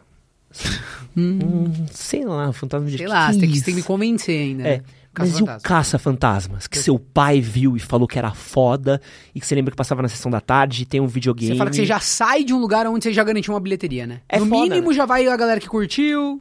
E, é foda, e eu vejo que a gente não cria novas histórias, ou a gente precisa ficar rodando no... Jurassic Park pra mim é tristeza. É, É nossa. tristeza. Total. Da onde foi, pra onde foi parar, assim, e as possibilidades que tinha de brincar e... Pô, o último Jurassic Park pra mim foi... Desastroso. né? Eu nunca pensei que ia num cinema ver um filme do Jurassic Park E não, não se divertir. e falar que Ah, bosta. Que bosta. Porque até o 3 que eu não gostava, eu me diverti. Até Sim. o 2 do Jurassic World, que é um pouco mais fraco. Uhum. Tem o dinossaurinho levantando, porra, que dá um... Dá uma, dá uma Você dá uma paradinha, assim, né? hum. Agora esse último, você... Ah, Nossa, você se transformou na Marvel. É que isso, sabe o que né? acontece? Tem, um- tem um- uma outra coisa que conversa com o que você tá dizendo aí, que, é, que, acontece, que acontece muito no videogame, é, o- é, o, é o exemplo máximo, mas acontece em tudo. Eu até quero fazer um vídeo que é The Last of Us não acabou com a maldição das adaptações dos videogames. Esse vai ser o título, né? Mas aí eu vou, vou dizer que sim, se você levar ao pé da letra, é uma adaptação excepcional, na, na minha opinião, muito boa, muito foda. Tipo, realmente é um negócio que você assiste e fala, não, é uma série que para de pé, muito bem interpretada, uma puta história, irado. Então, nesse sentido, sim, quebrou, quebrou a maldição das adaptações. Mas, no, mas aí o que eu vou promover é, é o debate de. Tinha tudo pra quebrar, porque ele não teve que mudar muito do material original. Ele simplesmente pegou um jogo que já é cinematográfico, já é episódico, já tem arcos muito parecidos com, ar, com um arco seriado. Né? Então você tem a, a, a jornada deles ali, tipo um road movie, digamos assim, no né? verão, onde eles vão passando. inverno, isso, lá. eles vão passando e você consegue quebrar aquilo em episódios. Já é bem audiovisual essa lógica. Você tem os personagens que aparecem, vão embora. Viado, tem o The Last of Us, o filme no YouTube. Que é só com Que é as só o cutscenes, né? que dá pra você ver e Sim, faz sentido, Sim, porra. então, isso é uma prova, né? Então, assim, ahn, é um desafio muito menor do que o filme do Mario, do que o filme do Sonic, do que o filme de, de, de coisas onde os realizadores vão ter que não fazer o que os fãs acham que eles querem. Pô, Esse é o problema. Barbie. Que tá fazendo isso agora, né? É, porra. Então, muito foda. O audiovisual já faz mais isso. Mas, mas ainda assim faz pouco. E o games não faz. Quando vão adaptar coisa de videogame, não fazem nada. Porque qual que é a esperança dos caras? É assim, ó. Eu fico imaginando como é que é. É assim, ó. Vamos fazer um filme de Sonic? Vamos. Aí você dá na mão de um cara foda. O cara fala, brother, eu vou pirar a cabeça. É um zoológico, sei lá, um porco espinho. O cara cai na, na radiação. Vou fazer uma parada. Na verdade é tudo uma sátira, tal, tal, tal, tal. Chega lá pro estúdio, o estúdio fala, cara, Imagina, a gente tá fazendo filme do Sonic por quê? A gente criaria uma história do zero. A gente quer o público do Sonic. A gente quer o cara que, que adora o videogame do Sonic. Você vai colocar um arco, o Sonic vai fazendo assim, ó, vai passar. É isso que a gente quer que tenha. E aí, essa queda de braço, se você consulta o público, O público vai. o público vai querer Sonic puro, você entendeu? Então qualquer coisinha que derive do Sonic original vai deixar o público puto antes do filme sair. Depois que o filme sair é do caralho, aí é uma outra história, entendeu? Ah, Já Cara, você consegue. Você tá falando de Sonic, mas você descreveu Star Wars. Perfeito, Star Wars, pronto. Então, é, é que tem exemplos também dentro do próprio audiovisual, né? Das Que próprias é adaptações. bizarro, né? Star Wars, qualquer diretor que tente fazer qualquer coisinha Um pouco que fora. não é Star Wars, meu amigo. Uhum. A não ser um Rogue One. Aham. Tem a série nova aí que disseram, Andor, que disseram que é muito boa, não. É, não até assisti. o- os da, os da nova, até os que são bons, eles são um clone do roteiro que já foi. É, é foda, né? Então é isso, é, então é foda. Eu acho que esse efeito é muito grande, porque você nunca consegue fazer algo diferente de fato, porque você está envolvido num projeto que tem nome, e esse projeto que tem nome, ele já quer pegar o público que tem nome, e aí nessa você acaba fazendo produtos de péssima qualidade, porque você tá mudando uma coisa de uma mídia pra outra, ou de uma época pra outra, vai, vai ter que ter adaptações pra que aquilo seja interessante. O público acha que ele quer ver a mesma coisa, mas ele não quer. Ele vai sair entediado do cinema depois, entendeu? por falar em mesma coisa, quero falar um pouquinho dos games que tá passando por um fenômeno recente, Hum. que é a questão dos remakes. A gente teve uma sequência Tudo na mesma. anos, Tudo na mesma. na mesma área, mas, mas é um pouco contrário do que a gente tá falando de cinema, porque a gente teve aqui o lançamento recente do Resident 4. Uhum. Puta, Massa que é um... demais, Meu, você tá maluco. Tô jogando É que tô... o Resident Evil 4 é muito foda, né? Não, e o remake Muito consegue bom. ficar melhor. É uma Muito coisa que bom. não, não faz nem sentido. Muito O, o próprio remake do 2 é Muito interessante. Também achei delícia muito legal. jogo. Uhum. É, o remake de Final Fantasy VII, acho que é um. Final Fantasy VII é um é dos meus jogos favoritos. Esse é irado porque foi muito ousado, né? É, que é uma Mudou loucura. coisa. Uhum. E a gente tem aí o, o Dead Space recentemente, a galera gostou. Tem o Silent Hill 2 vindo. É, a gente tá vivendo também esse momento dos remakes na, na indústria dos jogos também. Então, mas olha que interessante. Funciona muito. Estamos vivendo. res- respondendo a tua pergunta com certeza. Acho que até porque che- chegou no momento agora que você já tem um número de franquias consolidadas o suficiente. Porque é uma arte nova, né? Aham. Videogame. É, mas você vê que dentro da própria mídia. Funciona muito melhor, né? é Muito esse tipo de melhor. adaptação. E no cinema também. É isso que eu tô falando. Quando vai do game pro cinema, é super difícil. Mas do cinema pro cinema, às vezes você tem boas experiências. E acho que no videogame é a mesma coisa, né? Do game pro filme, puta, às vezes é uma merda, mas do game pro game eles conseguem acertar mais. Então, acho que você deu ótimos exemplos e acho que videogame também tem uma coisa que, como não é tão focado na história, digamos assim, você tem várias outras características que são importantes no videogame, ousar na história não deixa tão puto as pessoas. Tá entendendo? Por exemplo, ah, eu quero jogar Resident Evil porque eu adoro a atmosfera de Resident Evil, eu quero dar tiro em zumbi, eu quero. Tal, tal. Então, se você mexe um pouco na história, não é que as pessoas não se incomodam, se incomodam. Mas, mas num filme se incomodam muito, você entendeu? Aham. No filme é muito mais dramático. Então, por isso que eu acho que no videogame a galera conseguiu ser mais ousada e mudar coisas e fazer remakes interessantes. Não, e eu tenho uma percepção, pelo menos, que alguns filmes eles não envelhecem tão fácil. Tipo, pô, Jurassic Park? Pô, não tem. Porra, assistiu hoje é mar... de mesmo de volta pro futuro. É, pô, tem Todo mundo filme- fala ah, remake do De Volta pro Futuro. Será, gente? Não, não. Pelo amor de Deus. Não, tá perfeito, perfeito. Ainda mais que é um filme que você viaja de um tempo pro outro, faz É. todo. É, é, Tem, é. tem um charme, né? Sim, eu- a- agora, é notícia de ontem, hoje, né? Estão falando que vai fazer remake dos Harry Potters todos em série, né? de- Na HBO. Maior cagada, os filmes têm 5 anos de idade, a gente saiu ontem isso aí. É, não, e, e funciona super bem. Tem um, dois, três, maravilhoso. Não, e os atores ficaram famosos pelo filme, é um negócio que foi um evento de uma geração, aí você vai pegar e vai fazer um remake. Ah, olha, eu sou totalmente contra. mas- Espero que não aconteça. Mas aí você pega, por exemplo, Resident 2.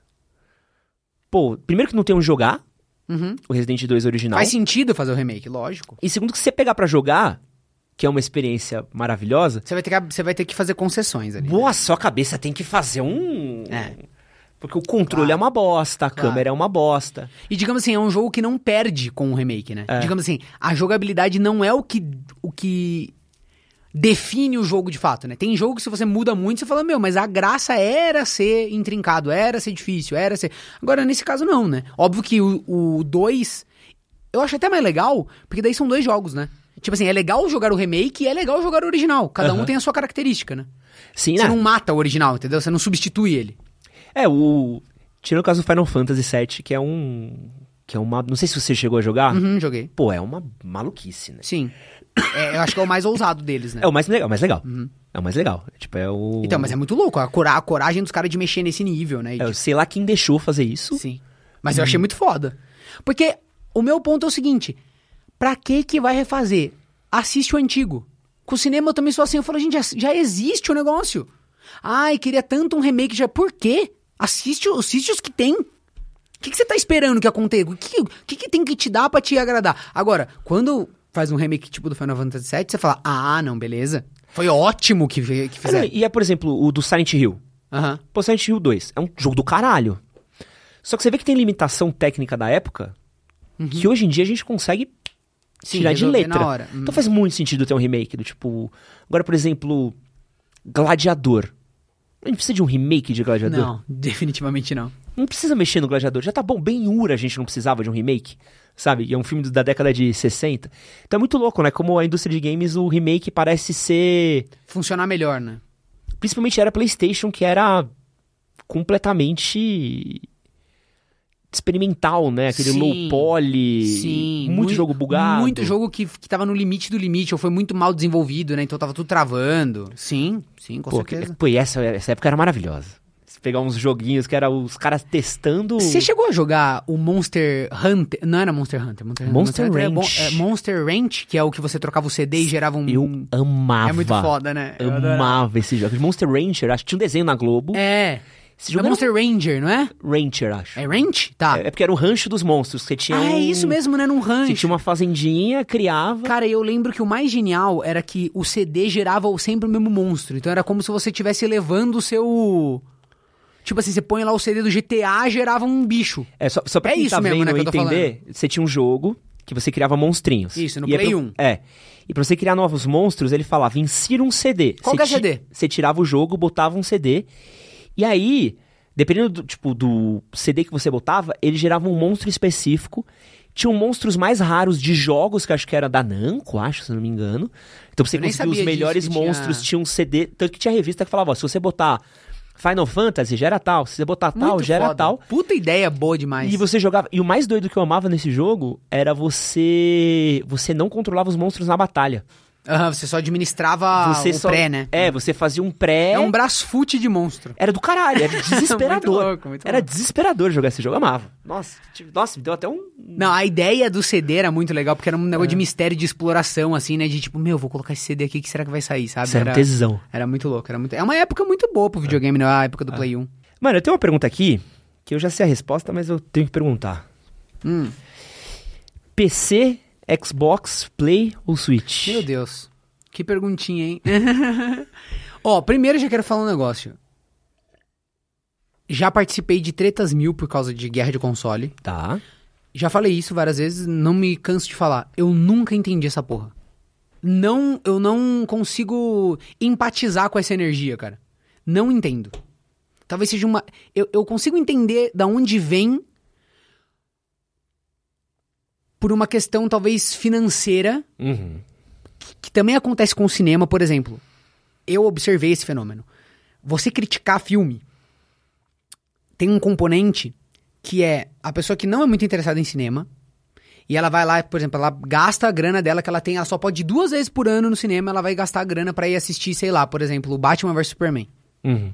Ela vai lá, gasta o negócio, vai lá. Pô, ela quer ter uma boa experiência, porque ela, porra, se locomoveu, gastou, tal, tal. Aí chega lá o cara e fala, mano, filme é um lixo, é ridículo, a pior coisa que eu já assisti na minha vida. O cara fica pessoalmente ofendido. É como a escolha do carro, você tá entendendo? Tipo Aham. assim, como assim? Meu Como Maréia assim? é uma bosta. Como assim que o Onix. Você tá entendendo? É, A pessoa fala, porque, porra, eu, eu, eu ponderei, eu só podia gastar uma vez, gastei, escolhi, fiz a minha escolha, você tá falando que eu fui um idiota. Então, não, não tô falando, mas a pessoa leva pra esse lado. Então, eu acho que o clubismo de console, ele, ele deve ter, assim, psicologicamente a origem aí. Tá. Por que que eu tô falando isso? Porque, cara, não entra na minha cabeça. Eu jogo os jogos. Eu caguei pra plataforma. Eu, eu- Tá. É, mas, primeiro, não, mas eu consigo responder. Posso Consegue? responder, lógico, Boa. lógico. Tipo, primeiro, eu sou PC gamer desde que eu nasci. Tem uma carinha de PC Master Racer aqui, olha. Mas eu já te falei, eu não sou super ah, PC, não sou. Não- Fica Você não vai conseguir as- tretar as- comigo. A não solda vai da placa-mãe que nem o Não vai ali, conseguir, ó. go- Essa pasta técnica. Não, eu aqui, curto, ó. eu curto montar computador, curto, curto todas essas paradas. Eu, tipo, eu tive o computador com três. Meu pai era de TI, eu ficava Aham. mexendo no PC dele com três anos de idade, ele me deu um compact. Então, assim, minha Da história com o computador é. Sou super micreiro, li a universidade de hacker, sei programar alguma coisinha, sou super envolvido nisso. Então, PC pra vídeo. E eu gosto, a coisa que eu mais jogo na minha vida é FPS de performance. Ah, então não tem como. Tipo CS, Valorant, esse estilo. CS, né? CS desde criança. Então eu jogo bem e tal. Então eu, eu gosto muito do mouse e do teclado por causa disso. Então beleza, isso é uma coisa à parte. Mas assim, eu adoro PlayStation, porque simplesmente eles têm os melhores exclusivos de todos. Pra mim, pelo menos. Tipo, eu amo God of War, acho muito foda. Então, PlayStation. E eu. E The Last of Us, por exemplo, é uma franquia que eu tenho um super carinho. Não, não me divirto muito, porque ela é super densa e tal, mas é uma experiência de videogame muito interessante. É, joguei muito Gran Turismo. Hoje em dia existe o Forza que, porra, bate de frente. É um Pica, puta de um pica. jogo foda. Então, digamos assim, eu estaria muito bem no Xbox com, com, com Forza hoje em dia, mas lá no passado, Gran Turismo reinava absoluto, né? Tirando carteira de motorista. Porra. Difícil pra caralho frear na linha, vai se Mas posso dizer, eu, eu detestava Gran Turismo. Ah, é? Você não gostava? Eu era Ah, do Driver. muito. Drive? Porra! O que eu Eu joguei era de do- Driver, meu amigo. E eu não tive esses videogames. Eu jogava ou emulado ou na casa de amigo. É mesmo? Pô, eu tive a sorte de ter um Play 1. Pô, Drive, tá maluco? Driver era bom 2 demais, é cê é tipo... louco. Você entrava naquele coliseu, você lembra? Não, É isso, né? É, tinha várias coisas. Tinha várias. Você descer as ladeirinhas de São Francisco com um carro, massa mano. demais, Aquilo massa é um tesão. demais. Puta jogo. É, Então, veja bem. qu- qu- Quando eu falo assim, ah, gosto muito de PlayStation, eu não tô pensando no console e no controle, você tá entendendo? Aham. Eu posso até falar, pô, não, o DualShock é interessante, o console é bonito, ah, mas eu não, eu não entendo muito esse clubismo. Pra mim, assim, se sair um, um exclusivo que nem, por exemplo, é, eu lembro que na época que eu tinha o Xbox 360 tinha o Splinter Cell, que eu gostava pra caralho, eu achava Tá. muito foda. Pica. Alan Wake. Jogaço. Puta que me pariu. Era um puta do jogo. Jogaço. Então, pra mim, tipo, se fosse do PlayStation, eu tá falando, caralho, eu quero o PlayStation pra jogar Alan Wake, mas era do Xbox, então eu queria o Xbox pra jogar Alan Wake, entendeu? Então, Aham. sei lá, cara, a única empresa de todo, de PC, Sony e Microsoft, dessas, que eu poderia falar que eu tenho algum tipo de clubismo, seria com a Nintendo. Porque eu acho que eles sim têm uma parada de. Eles quase que são as franquias que eles. É, o rolê deles é muito deles, né? É muito. Eles são uma. Digamos assim, o console é o menos importante. Tipo, ah, o Switch tá super atrasado, vai lançar jogo novo agora no console que vai rodar 5 FPS. tipo, eles estão cagando muito. É. por- sabe, tipo, não, é o Wii, é o Mario, é o, o Zelda, é, é. Sabe? Então, a, a Nintendo. A barreira entre o que é a Nintendo e o que são essas franquias, pra mim, ela é bem mais difusa do que nos, nos outros casos, entendeu? Então, por isso que a Nintendo, pra mim, tem um lugar, tipo, não tem nem a ver com videogame, eu amo a marca, eu amo, a, sabe, o universo Nintendo. Isso. É, é muito. A Nintendo, as qualidades dela são os defeitos dela, né? É, É, tipo é muito louco, assim. É isso mesmo. É, todo o protecionismo dela, é. que faz os jogos dela ser incrível. É. É, o Tipo, a jogo. Nintendo é a HBO do videogame, entendeu? Assim, na, na minha mente é isso. Elas têm poucas coisas, eles fazem, tipo, um negócio. É, ateliê. Sabe, seis anos fazendo um jogo tal, e sai, e aí é isso, eles, tipo, cagam pra você, não tem comunicação, os caras tão longe, tipo, não, tem internet no jogo, foda-se, tem é, modo tipo, online. é tudo cagado, tal, tal, então eles não se importam muito com o resto. Tipo, a noia deles é, temos cinco jogos em produção, eles têm que ser absurdos, fantásticos, manter, eles são a Disney, É. o que era a Disney na época da criação dos parques, assim, sabe? Tipo, não, a gente vai fazer tudo isso aqui com a primazia da, do, do que é Nintendo, e o resto, tipo, todo mundo vai, vai passar por cima do- das nossas, das nossas... É, e funciona pra caralho, é, É, bizarro, né? É, bizarro como ela, ela tem um. Ela não tá nessa briga e tá prosperando e foda-se, né? É, e, e ela fez isso com o Wii, que foi surreal, né? Tipo, o Wii, o Wii pra mim é o maior videogame da história. Muito assim, foda. Inclusive, você falou que eu comecei na Games Fever, É. mas na verdade o meu primeiro projeto foi a Wii Fever, né? Que era só de, era só de Wii. Caralho. Não, não, mas tá tudo bem, porque Tá. depois um virou o outro. Ah, tá, tá, tudo não, certo. beleza. Tá tudo certo. Pensei que meu fat checking tinha. Mas, eu, mas a Wii Fever era. Eu, eu antes de ter o Wii, porque o Wii foi o primeiro videogame que eu tive na minha vida. E antes de ter o Wii, eu já criei isso aí. é, e ensinava a destravar o videogame na época, porque era surreal, né? Ninguém tinha jogo original, era uma coisa super sinistra, né? E tal. E, e aí eu trouxe esses métodos de destravamento lá da gringa, que rolavam lá, eu trouxe pro Brasil, traduzi. Teve alguns até que eu participei ali do, do desenvolvimento, digamos assim, né? legal. misturando uma coisa com a outra. Foi uma época bem, bem maneira. Então foi aí que eu comecei. E o Wii era foda. Tipo, remando contra a maré, né? Sabe que o Wii tinha que eu achava, cara, era incrível, assim? Pra mim são os dois maiores videogames da história. Eu boto três. Uhum. Pra mim é o PlayStation 2, que eu acho que é um Fudido. fudido, fudido. O Game Boy, Uhum. acho que o Game Boy pra mim foi um... Inaugurou todo uma, um Fiz uma coisa né? completamente à parte, assim, foi Não um tive, evento mas cultural. de ter tido. E o Wii. E o Wii ele fez uma coisa que acho que pouco console de videogame consegue fazer, conseguiu fazer Já até hoje. o que é, já. Que era assim, era o videogame que eu jogava com a minha Com madrasta. Todo mundo, é. E, tipo, eu tipo assim, às vezes eu tô jogando Playstation com meu irmão, minha madrasta passa, olha, fala, ah, Não quero. vai. Uhum. A gente tava jogando Wii. Cara, era sério, meu pai jogava. É surreal, né? É eu surreal. nunca tinha tido um videogame que a minha família inteira tinha jogado junto ao mesmo tempo. Não, o jogo que vem junto, você consegue passar mil horas jogando com absurdo. seus familiares. jo- Jogando Absurdo, Wii é Sports. Absurdo, absurdo. Não é? Jogando absurdo. tênis, jogando é, é é, boliche. É absurdo. Era muito foda. Não, eles conseguiram uma parada muito diferenciada. E eu acho que, que a Nintendo surpreendeu muito com o Switch. Ela conseguiu fazer uma parada muito louca também, porque eles, digamos assim, eles vieram lá do Wii U, que foi quase um beta teste, Uhum. né, tal, que, que flopou tal. Mano, e o Switch, ele tá, ele tá sobrevivendo num momento onde, as- a, digamos assim, a capacidade de processamento desses videogames está sinistra. Tipo, ainda tem o PC com um milhão de coisas, tal, tal. E a Nintendo ainda falando, não, mano, são jogos bons, legais, que se conectam com as pessoas, tal, tal. E eles estão nessa, no ritmo deles, lançando os jogos, tipo, super espaçados um do outro, sem muita pressa de ser feliz, E e, você pode- vendendo o Switch pra cacete. E você pode jogar enquanto sua namorada vê TV, você pode jogar na cama, pode Puta jogar de uma no ideia, né? avião. Eles Porra, sempre tiveram essa, essa cabeça de, não é o processamento, vamos fazer uma parada que, que mexa na experiência de jogar os jogos, entendeu? E É. isso é uma visão muito foda. Então, por isso, eh, você trouxe um ponto ótimo. Por isso que eu também diferencio muito mais a Nintendo das outras. Porque, no fim do dia, entre Xbox, PC e PlayStation, a gente não tá falando muito da interface. PC é um pouco à parte, mas tô falando pra jogar esses jogos tipo de ação, aventura, corrida e tal. A gente não tá falando muito da experiência do console. Estamos Uhum. falando dos jogos. E Mas com a Nintendo não, é a experiência de jogar, porque é diferente. Você tem ali, você Caralho, tira é os real pra controles. caralho, né? É real pra caralho. PlayStation tentou um pouquinho com esse controle novo, mas não. Não vai, né? É difícil porque os desenvolvedores têm que a- a- embarcar muito nessa jornada. É, né? é. E aí vale muito a pena lançar pros dois consoles, e aí acaba não saindo É, muito então que essa... essa... E assim, uma experiência pra quem não sabe, o controle novo do PlayStation, ele tem um. Mano, tem um bagulho de vibrar que é o satanás dentro do controle. Uhum. Muito forte. E aí você vai jogar tipo Ghost of Tsushima, quando você aperta o, o arco do, do arqueiro, você sente a flecha, É. a corda puxando. E assim, tem é o lance um- também da resistência do gatilho, né? É, Que que ele consegue puxar de volta o teu dedo ou ficar muito duro, né? Então É, é, muito é- legal que você tem que romper a resistência e tal. É bem interessante. Mas compara isso com jogar o boliche. Não, não. não. Primeiro você jogou tênis achando que você Imagina, tava... é ridículo. O bagulho era. Gente, é. Todo mundo. É... Eu lembro que a minha professora, que é uma pessoa que eu, que eu amava, do colégio, comprou o Wii, amava o Wii, jogava o Wii, zerou o Zelda, sabe assim? É. é, e por isso que eu acho, por isso que eu falo, pra mim o Wii é um videogame mais foda porque É. ele fez um... Ele conseguiu, né? E, aproveitando o que você falou que você é do mundo dos FPS de performance, é uma pauta velha, mas é uma pauta sempre boa de discutir. Hum.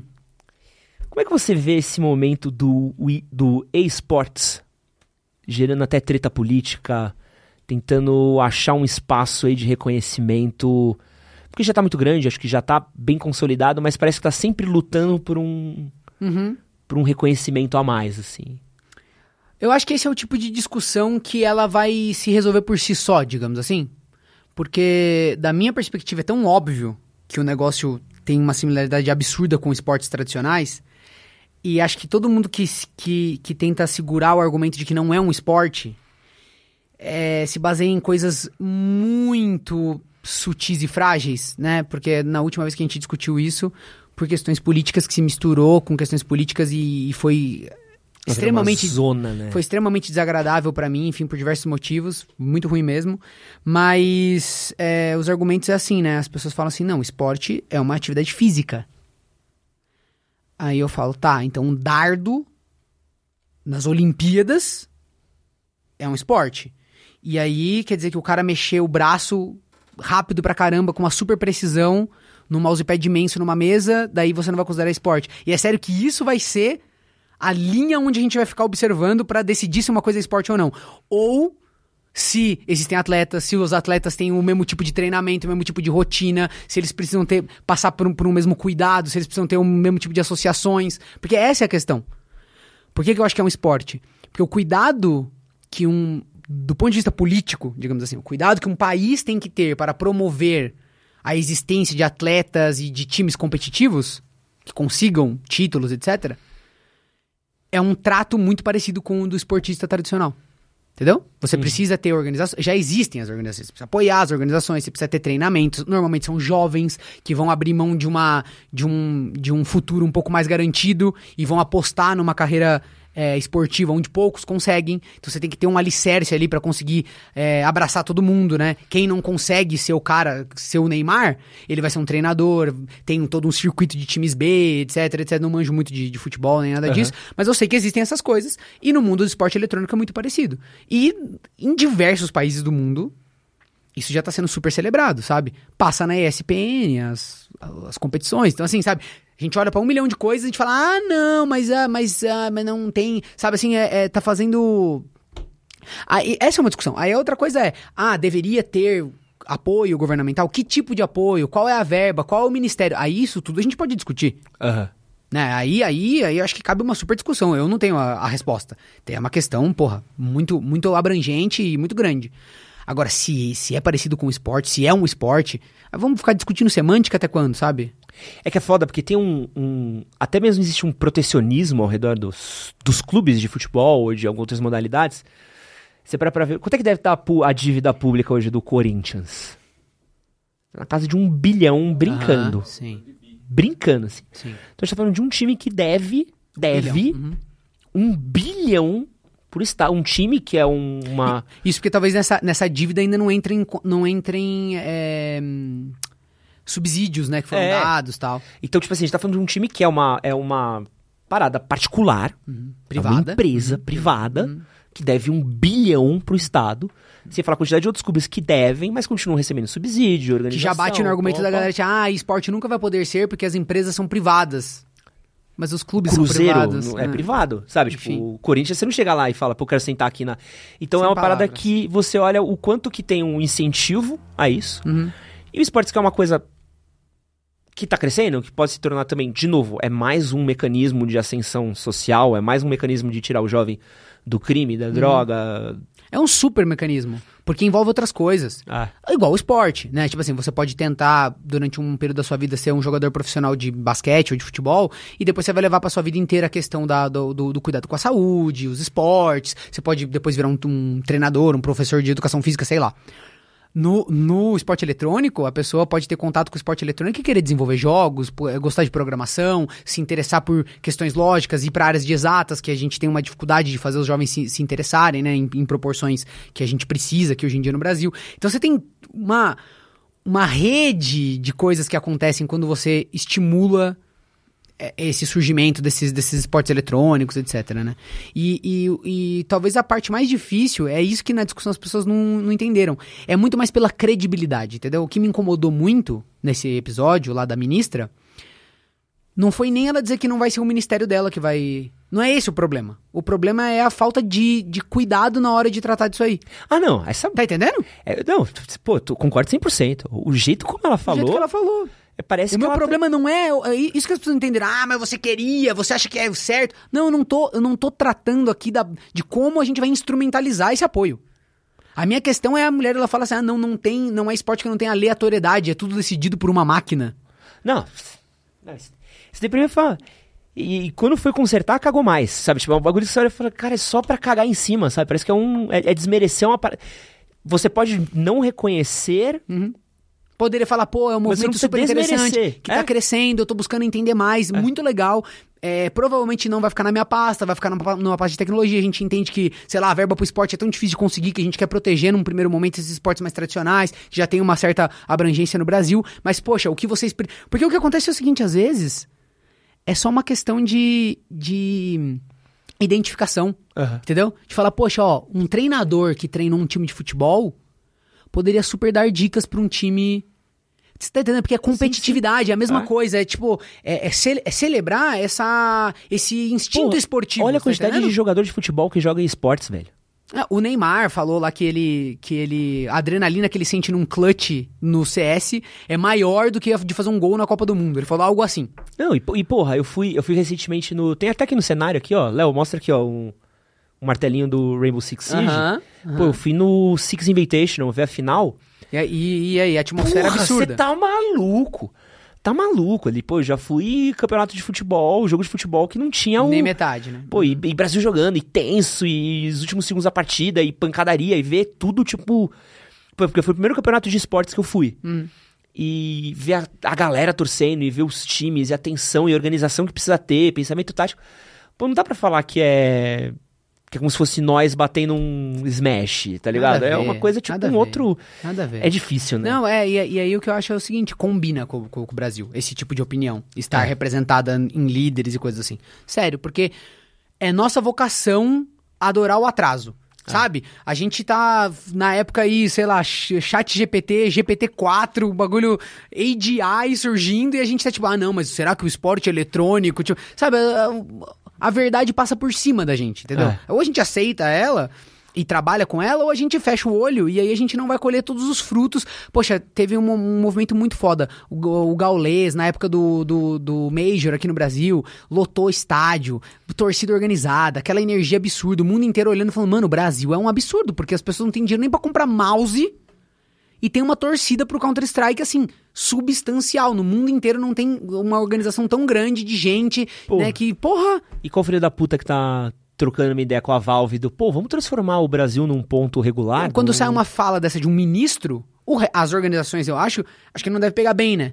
Ah, Eles viram e falam assim, poxa, sei lá, né? O Brasil não, não, não tá estendendo o braço pra esse tipo de oportunidade, né? Tem um o xadrez verbal, eles falam uma parada muito legal, que é o rolê do soft power, Uhum. que é um pouco do poder que você transmite às vezes por questões que às vezes não são necessariamente um poder político. ligado? Então, por exemplo, qual é o maior soft power do Brasil? Futebol. Pô, de longo, dur- durante alguns anos, nosso maior soft power era a Bossa Nova. Sim. Carmen Miranda, Aham. Ronaldinho. Pô, você tem um país que é um ponto de referência de um campeonato de esportes. É um, Porra, uma lógico. escala de soft power. Claro. Óbvio que não é a maior escala de soft power, mas a gente se tornar um país que é, por exemplo, por que todo mundo sabe o que é Paris? Porque todo mundo sabe o que é Londres, Chicago, sabe, Los Angeles, sabe? A gente tá falando de lugares onde acontecem coisas e é, são pontos, entendeu? Então Sim. acho que o Brasil deveria ser um ponto de campeonatos de esportes, corridas de, forma, de fórmulas esportivas diferentes, modalidades esportivas. Mas parece que a gente gosta, né, de... Não, Muito triste, cara. Muito a gente triste. faz o que é nosso, foda-se, É. sabe? É muito triste isso. Eu concordo com você. Acho que essa é uma coisa super interessante. Ainda mais porque é, não existe espaço no mundo para um país que não tiver algum tipo de representação dentro desses novos mercados de tecnologia, etc. É uma coisa que a gente vai ter que aceitar. E o Brasil é assim. Sabe? Vendem uma imagem do Brasil que não é verdade. Sério, a, a inclusão digital veio pesado. A molecada tem, tem, tem, tem celular e joga. Como é, como é que é o nome? Free o, Fire. Free Fire. Pra caralho. Tá, então a, a, a molecada está na internet em peso. O Brasil é um dos países que mais usa celular no planeta. A gente tem uma porcentagem absurda da, da população conectada. Óbvio, falta inclusão digital, falta acesso. Tem famílias que não têm quantidade de, de device suficiente pra galera estudar. Então eu não tô questionando a nossa falta de infraestrutura. Eu estou questionando vender um Brasil onde as pessoas não se interessam por tecnologia, onde eh, isso está muito distante da realidade dos jovens. Não, não tá. Nas escolas, sabe? Tipo, junta 5, 6, 7 pessoas e assiste anime, que é um negócio do Japão, num celular, e todo mundo sabe o que tá acontecendo, sabe. É isso que eu tô dizendo, sabe? Então, esse, na verdade, é o Brasil. Os nossos jovens, eles gostam de tecnologia, eles, eles, eles, eles já celebram esses jogos digitais, sabe? Essa é uma coisa que é, que é real, e obviamente a gente poderia promover mudanças positivas se a gente tivesse um olhar pra isso, de falar, bom, vamos pegar toda essa energia jovem que tá surgindo e vamos, vamos instrumentalizar ela então pra educar, pra fazer alguma coisa com essa, com, com- com essa juventude, com, essa, com esse potencial? É, E aí eles vendem que não, eles falam, não, na verdade não, nem existe isso, na verdade é o vôlei só que faz isso, tipo, sa- tá entendendo? É, é, você falou um ponto que eu acho que é muito interessante de, de, de bater também, que é essa questão de acessibilidade. Você tem o, o canal Fora da Caixa, que é você e o Damiani Damiani e o é outro Lucas também, o Lucas. gente, é o Lucas. Sim. E, e eu acho muito legal a quantidade de coisas que vocês abrem, mexem, brincam e falam de tecnologia, tecnologias diferentes. Como é que você vê essa questão de. Porque assim, antes, até só um pequeno preâmbulo, eu lembro que meu pai, quando ele foi demitido da empresa dele, a empresa Uhum. dele fechou. Certo. A empresa, ele era, ele era É, a funcionário. empresa dele fechou e ele foi mandado embora. Tá. Porque, óbvio. Aham. E aí teve tipo, meio que mega leilão de coisas da empresa. E meu pai conseguiu trazer nesse leilão um 486 pra casa, Irado. que era o único da rua. Que era aquele que era um monitor, era, o, era o, a CPU, tudo conectado É tipo, numa coisa Tipo só. como era o Compaq, né? Isso. E, meu, era tipo um... A gente, a ficava olhando pra aquilo, a gente nem sabia o que que...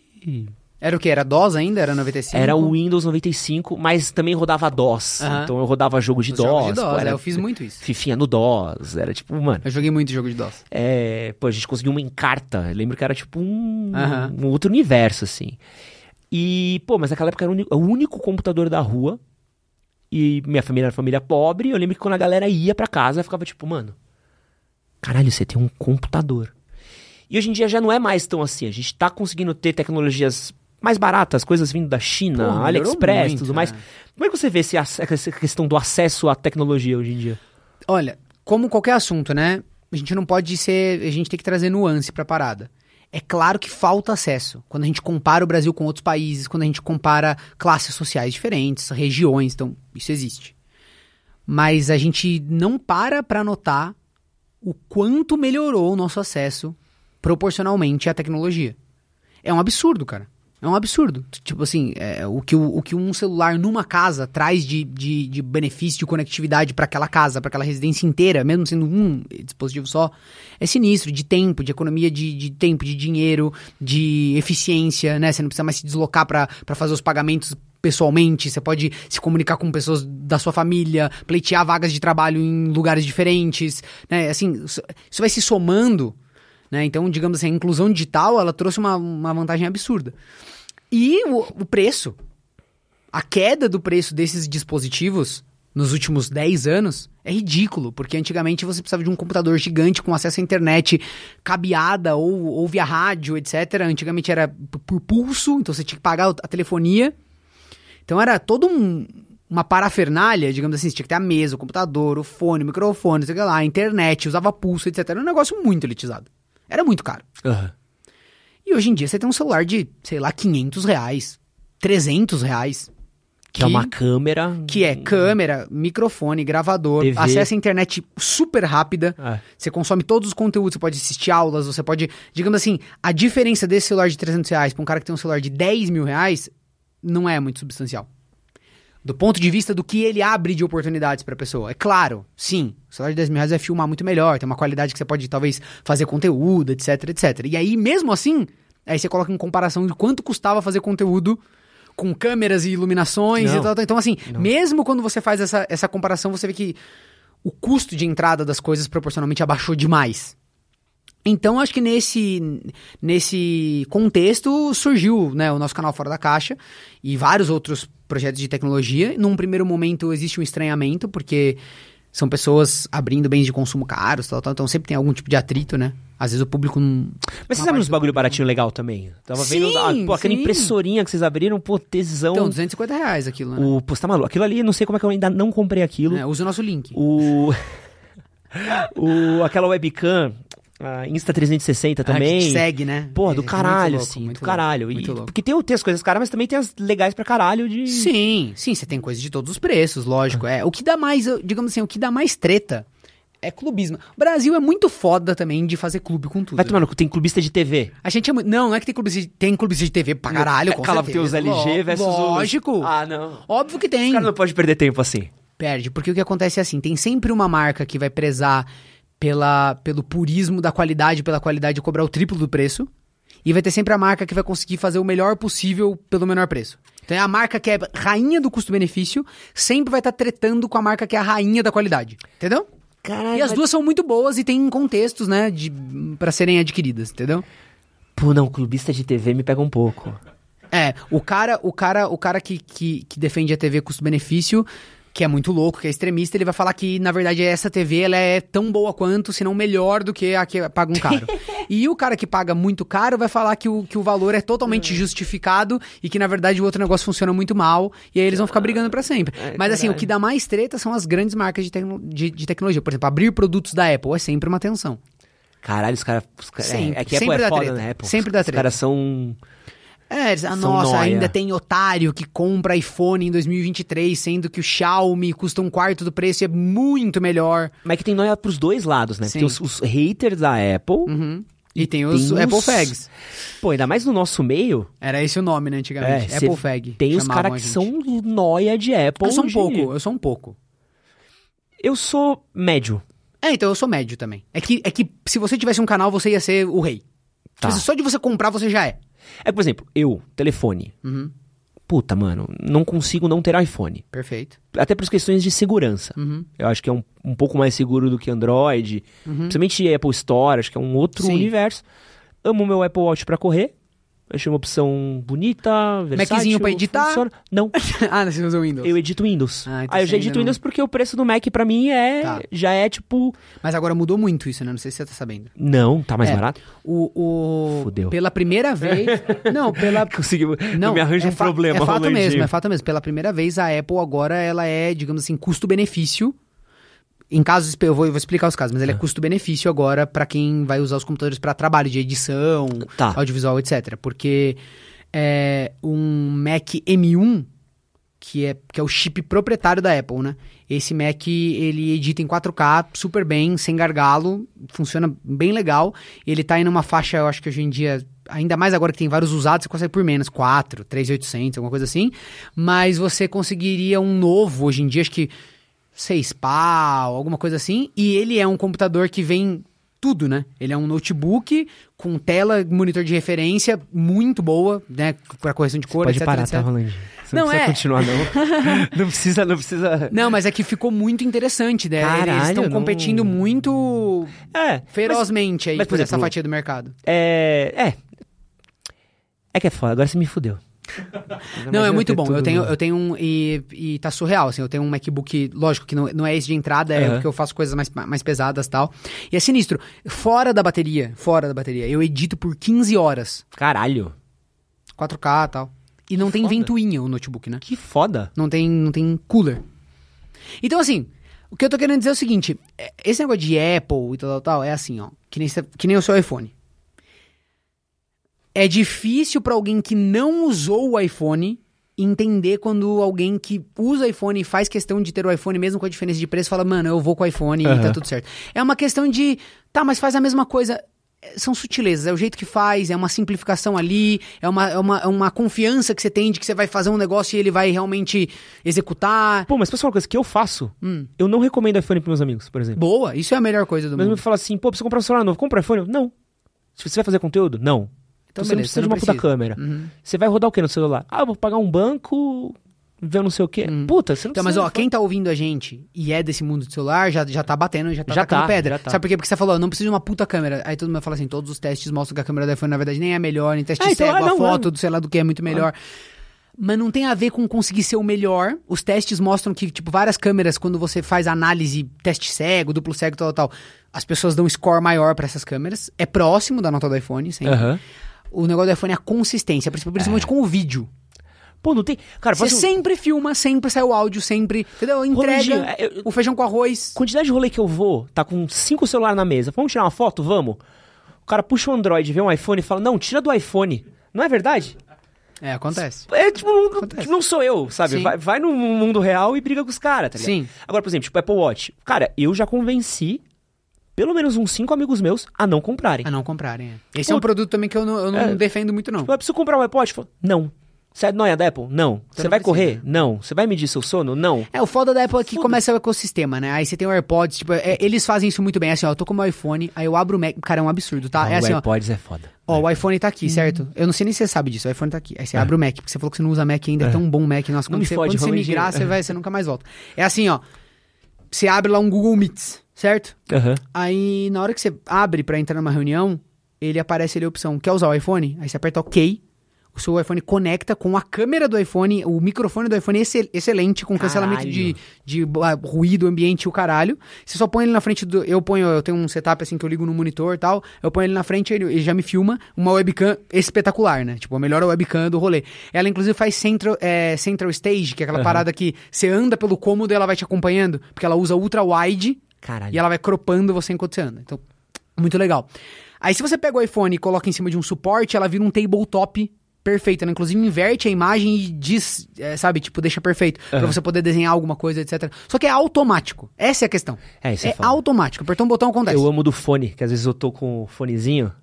Você pode, já pode nomear esse código. Rolandinho, convence o Ed a gastar na aham, Apple. gastar na Apple. É, isso, é. O, eu, eu amo, mas isso deve ter com outros celulares também, mas eu amo pela praticidade, assim. Sim. De eu estar com um fone, eu tá ouvindo uma coisa no celular, eu pegar o iPad, dar play Isso. e automaticamente tocar no meu fone, eu falo, caralho, Caralho. É. que bom E no que Mac alguém, também é assim. Que alguém me entende, sabe? Que alguém entende exatamente que eu não ia querer ter que parear o meu fone Uhum. dos coisas, assim. Ó, ó, na- pra você ver a, a noia, tá? Você tá com um AirPods, usando o Mac, trabalhando.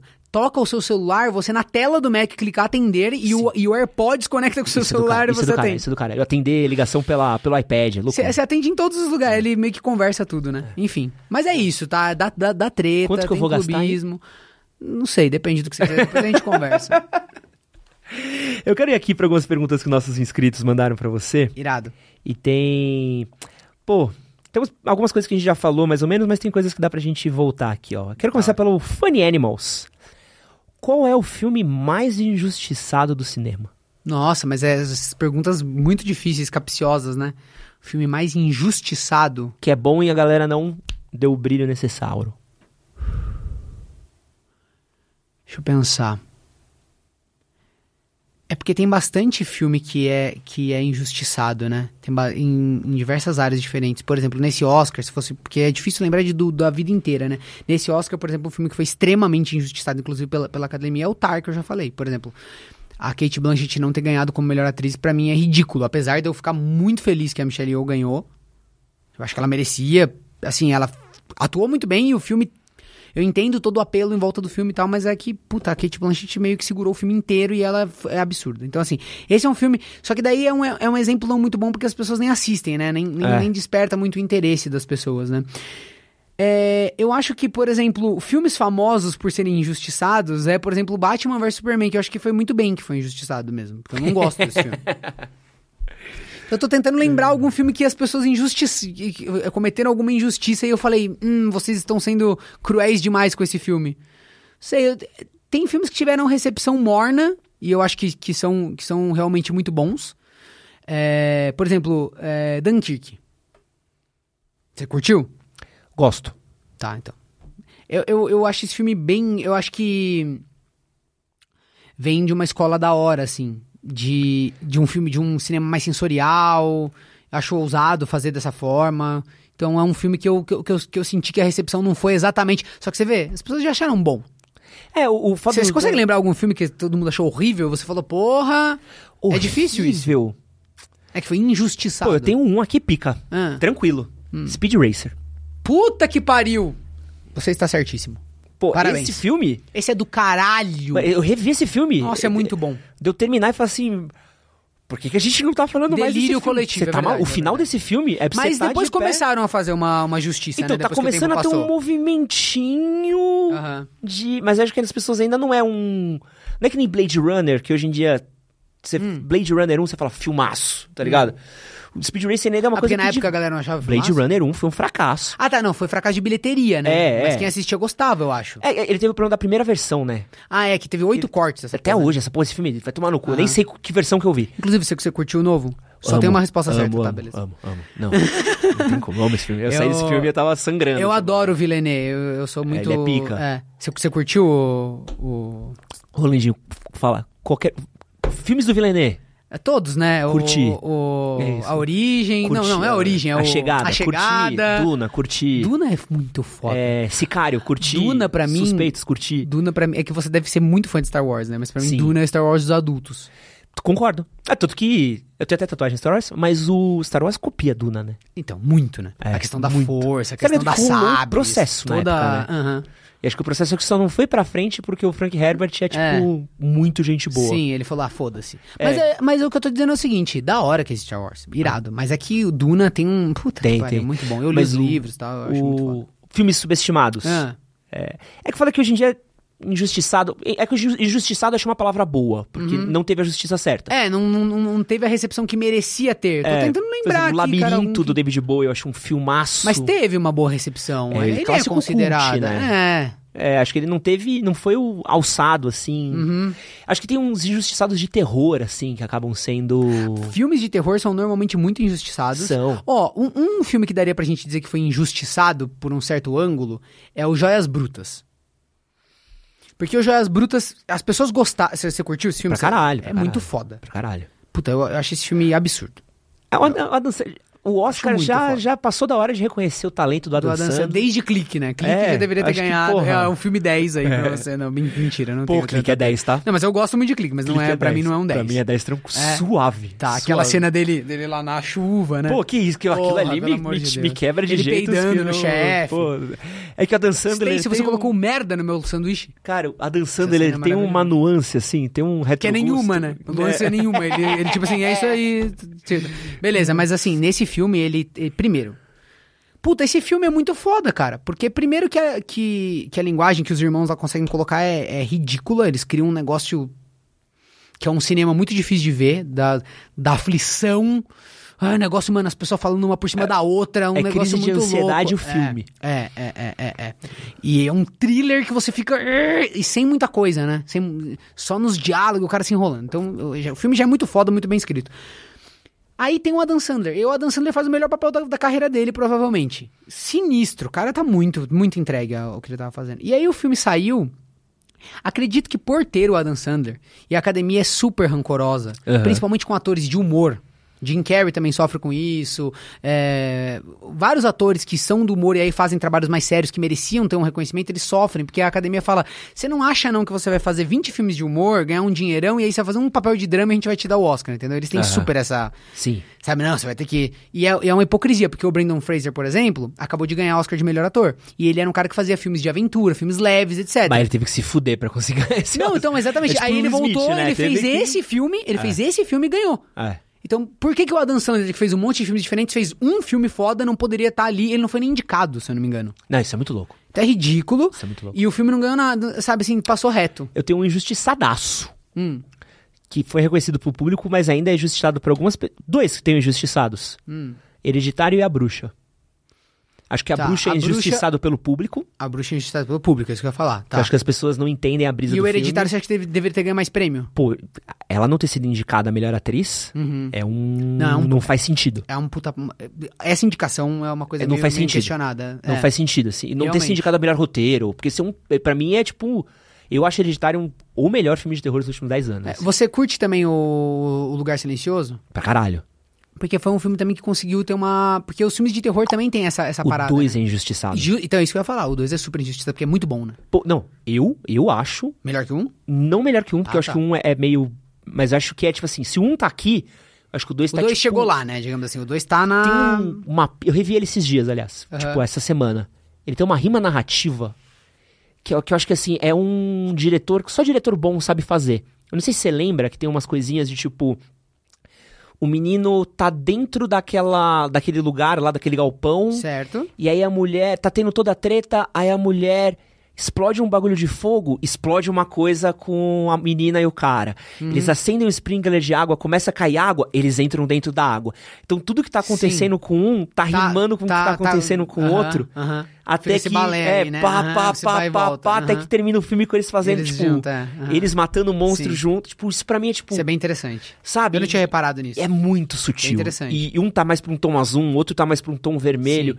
Então, a partir do É momento que eles se super dividem. Isso pra mim é uma questão de direção. Só que a galera trata, tipo, ah, é mais do mesmo. Não, é, eu não acho que é mais do mesmo. Eu acho, tipo. Eu acho que, que é muito difícil você fazer o mais do mesmo quando o mesmo é muito. É a mesma coisa você falar que Poderoso Chefão 2 e 3 é mais do mesmo. É, não, você tá louco. O Poderoso Chefão 3 é um filme injustiçado. É. Ele Você não é tão ruim. Eu não acho ruim. O problema é que ele é comparado com 1 e com 2. É. É. Não sei se é injustiçado. É, agora que o tempo passou, talvez, talvez. Ele merecia tá, Porque, pô, a ter sido perdoado. Porque a galera fala dele, é, é, que é um impressionante. lixo. Tá- Um não- lixo. é a. Sofia Coppola é um lixo interpretando. É, é, isso é bem vergonhoso, né? Isso é vergonha. Mas o final dele é uma das coisas mais perfeitas. Um dos melhores finais de filme que tem. Você Mas tem- esse negócio do terror aí é uma parada, tá? Agora o terror, eu acho que por causa do Corra, ele tá conseguindo se infiltrar mais nas, nas premiações, porque o Corra quebrou um pouco esse paradigma aí, né? E depois um lugar silencioso, você viu que já até ganhou prêmio, já, já tava ali, já apareceu e tal. Então eu acho que o terror tá começando a ser considerado uma coisa que a ficção científica também teve que romper, né? Que é um cinema alegórico, né? Você fazer histórias que, na verdade, tem a história, tem o terror, mas elas estão querendo debater alguma coisa, etc. Porque a, a academia ignorava, tá? A academia cagava pra filme de terror. Eu tenho uma opinião polêmica, completamente à parte sobre filme Hum. Você de gosta de terror. Corra? Não, não, gosto. Ah, tá. Eu tenho um problema que é muito específico. Ah, é até bom estar você aqui. Hum. Eu odeio que a gentrificação dos filmes de terror. Hum. Que estão deixando, estão tentando deixar meus filmes de terror mais inteligentes do que eles precisam ser, assim. Ah, entendi. Porque assim, amo Hereditário, amo a Bruxa. É, porque você deu um monte de exemplos de filmes bem intelectuais, né? De terror. Mas, tipo, meu filme de terror favorito provavelmente é Elegante. Sexta-feira 13, parte Nossa, que perigo. Hum, eu gosto muito do o Jason morre, que acho que é o Aham, 4, e aham. gosto muito mais do que eu deveria do 6, que é do caralho. Porque eu gosto da coisa, eu gosto que o terror ter um pretexto, e acho que Pânico faz isso muito bem. Uhum. Pô, vamos fazer um bagulho bagaceira muito divertido? E aí quando... Não, eu, eu defendo muito isso. Eu só vou te, te, te informar uma coisa muito triste, que é o seguinte, É. eu não assisto muito filme de terror, cara. Cara, é eu, mesmo? Eu tenho muito medo. Ah, puta, não! Eu sou muito covarde. É mesmo? Muito. Principalmente esses que são mais junkzeira, porque eles têm muito jumpscare, coisa Puta, assim. nossa. E eu, eu. Eu morro, mano. Eu morro do coração. Eu sou muito assustável. É ridículo. Pode crer. É ridículo. Então eu passo vergonha, na verdade, entendeu? Eu, Eu- assisti um lugar silencioso. Eu fu- fui eu e o nosso diretor de, de, de redação lá, que é o Vitor, eu assisti, mano. Eu ficava agarrando o Vitor, mano. Ficava abraçando ele, ficava pegando no braço dele e falava, caralho, mano, vai aparecer alguma coisa. Só que é um, é um terror mais. Eles mostram sempre, a Aham. câmera sempre mostra o monstro. Antes, é aquela né? coisa, né? É. Mostra o monstro e aí filma a reação da pessoa sendo surpre- surpreendida, né? E não você tomando susto, né?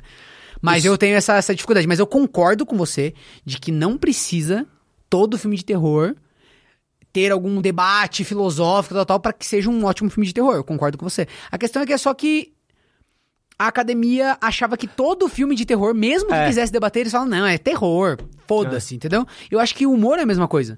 Você pode ter filmes de humor que são simplesmente pra dar risada e filmes de humor que, pô, que tem uma sutileza. E aí esses são, são os que provavelmente vão ganhar roteiro, sei lá, coisa assim, sabe? E a academia só ignora eles completamente. Isso é uma entendeu? E eu sou exatamente que nem você vê no filme de terror. Ah, é? Eu só me divirto muito tomando susto. Nossa, não, mano, eu sofro demais, velho. Então, Eu, sofro eu demais. sou- Eu vou contar uma coisa aqui. Eu, quando assisti, eu acho que eu, eu estraguei a minha experiência com filme de terror, porque quando eu tinha uns 7 anos, eu tava na- no, no sítio, porque eu sou do interior de São Paulo, né? Eu tava no sítio lá do meu primo e a gente foi lá num casarão velho que tinha lá e a gente foi assistir Jogos Mortais. E aí a gente assistiu Jogos Mortais eu- e eu fiquei em pânico de medo. eu acho que me pegou muito especificamente o fato de que é só um maluco porque eu sou muito cético. Sempre fui desde, desde novo, assim, eu não. Ah, fantasma, tá, eu cago. Mas o fato de ser um maníaco e eu assistir aquilo falando, mano, tá dando ideia pra louco. tá todo mundo assistindo essa merda. E o bagulho é um tutorial, velho, de como você, você ser um maníaco, entendeu? E aí eu assisti isso, e aí, eu- aí vem o que eu vou te contar. A minha vida inteira, recentemente eu parei de fazer isso. Eu não vou falar o quão recentemente pra não ficar muito vergonhoso. Quando eu ia dormir, eu abria o meu armário. Pra ver se não tinha um bichinho. Não, não, não. E virava a cadeira que tava no quarto pra mim. Porque eu tinha medo de, se eu acordasse no meio da madrugada, a cadeira estar virada contra mim e aí a cadeira virar e ter o dig só. Entendeu? Então eu deixava já virada pra mim, entendeu? Porque se eu acordasse, eu já conferia na hora. Eu falava assim, tá ali? Não, não tá, tá de boa. Beleza, então eu durmo, entendeu? Pô, eu, eu tive por muito tempo medo de cigana. Juro por Deus, porque quando eu era muito novo, Ah. eu vi um filme no- na Globo com meu pai, que era A Maldição da Cigana. Caramba, deve ser tão bom King. esse filme. Você já viu esse filme? Não. Bom filme. Ah, é bom? bom. Ah, tá, eu achei que era um filme trashzeiro Infelizmente é muito bom, eu revi, é bom pra caralho, mas eu demorei anos pra perder, Pra superar. porque era um filme que um cara. é Boladíssimo esse filme. O cara tá recebendo um bola gato de uma mina num carro Hum. e ele atropela uma cigana. E aí um cigano fica puto com o cara e o cara é gordão. E aí o cigano faz uma maldição no cigano cara. ou É um cigana? cigano. Ah, tá. Ele mata a cigana, mas é um cigano. Aí o cigano amaldiçoa o gordão.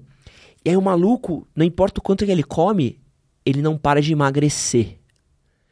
E ele vai emagrecendo, emagrecendo, emagrecendo, até ele ficar, tipo, cadavérico, assim. Ah, caralho. E ele não para de sentir fome. Então ele come muito e, não- emagrece. e emagrece. E, e é um filme que, tipo, o final desse filme é horroroso. Tipo, é um filme puta final bad vibes. E por anos tem uma tem umas ciganas ali no viaduto do chá Uhum. que joga abusos. Tá? Tadinha das ciganas, tá ligado? Sim, mas você tinha medo por causa desse filme, Mano, dessa eu referência do me filme. cagava. Me cagava, assim, por anos.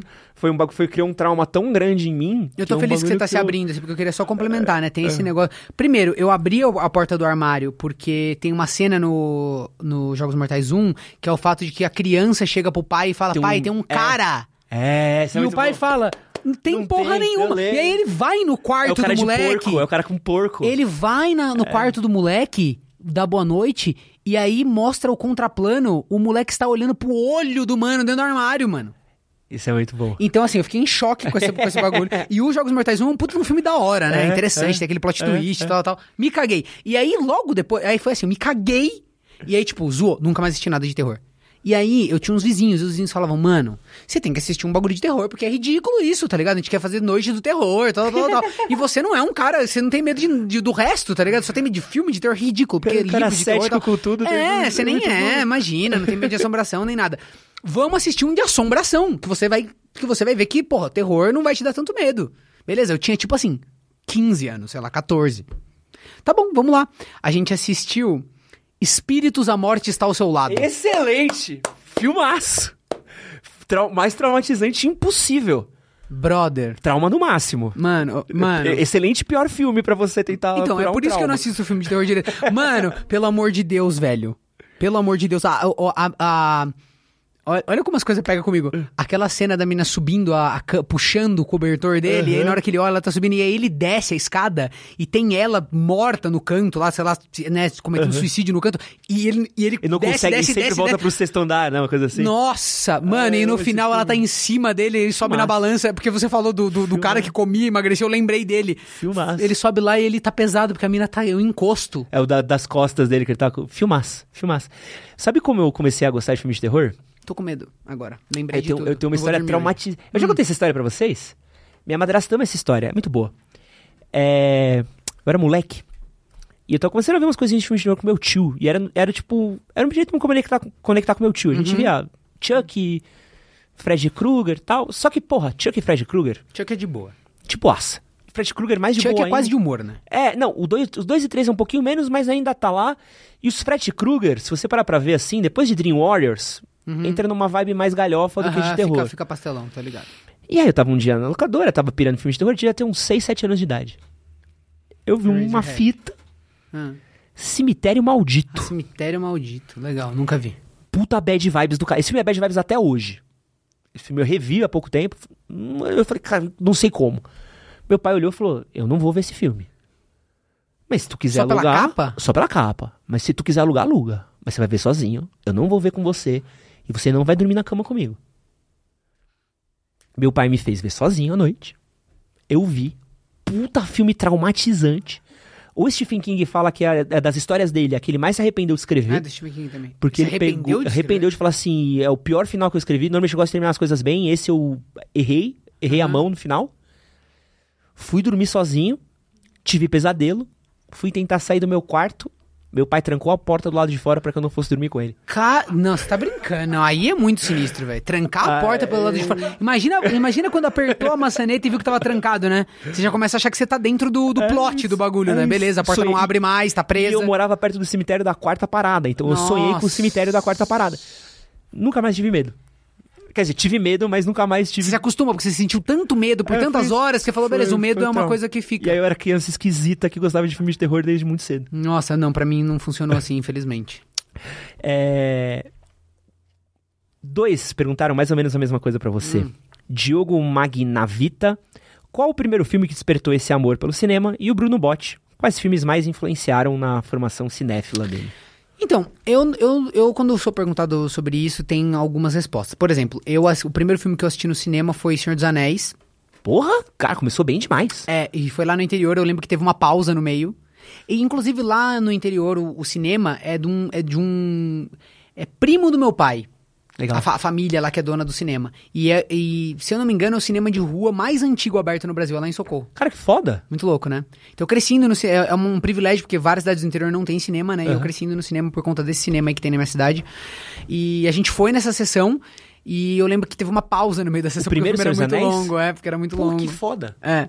E. Então, porra, esse é um filme su- super importante, apesar de que é engraçado que eu não tenho toda essa conexão com, com- Tipo, eu gosto muito das histórias do Tolkien tal, tal, tal, mas eu não sou, por exemplo, não é o tipo de leitura que eu. Eu, eu leio muito, né? Eu adoro ler. E não é o tipo de leitura que eu curto. Eu acho muito descritiva, sei lá, não, não me pega Aham. muito. E os filmes eu amo, mas não sou o hardcore fã, não. É, sou muito mais de Harry Potter, por exemplo. Que Tá. daí eu foi um período que eu já era um pouco mais velho, e eu li os livros e meio que cresci com os livros, então criei uma conexão diferente.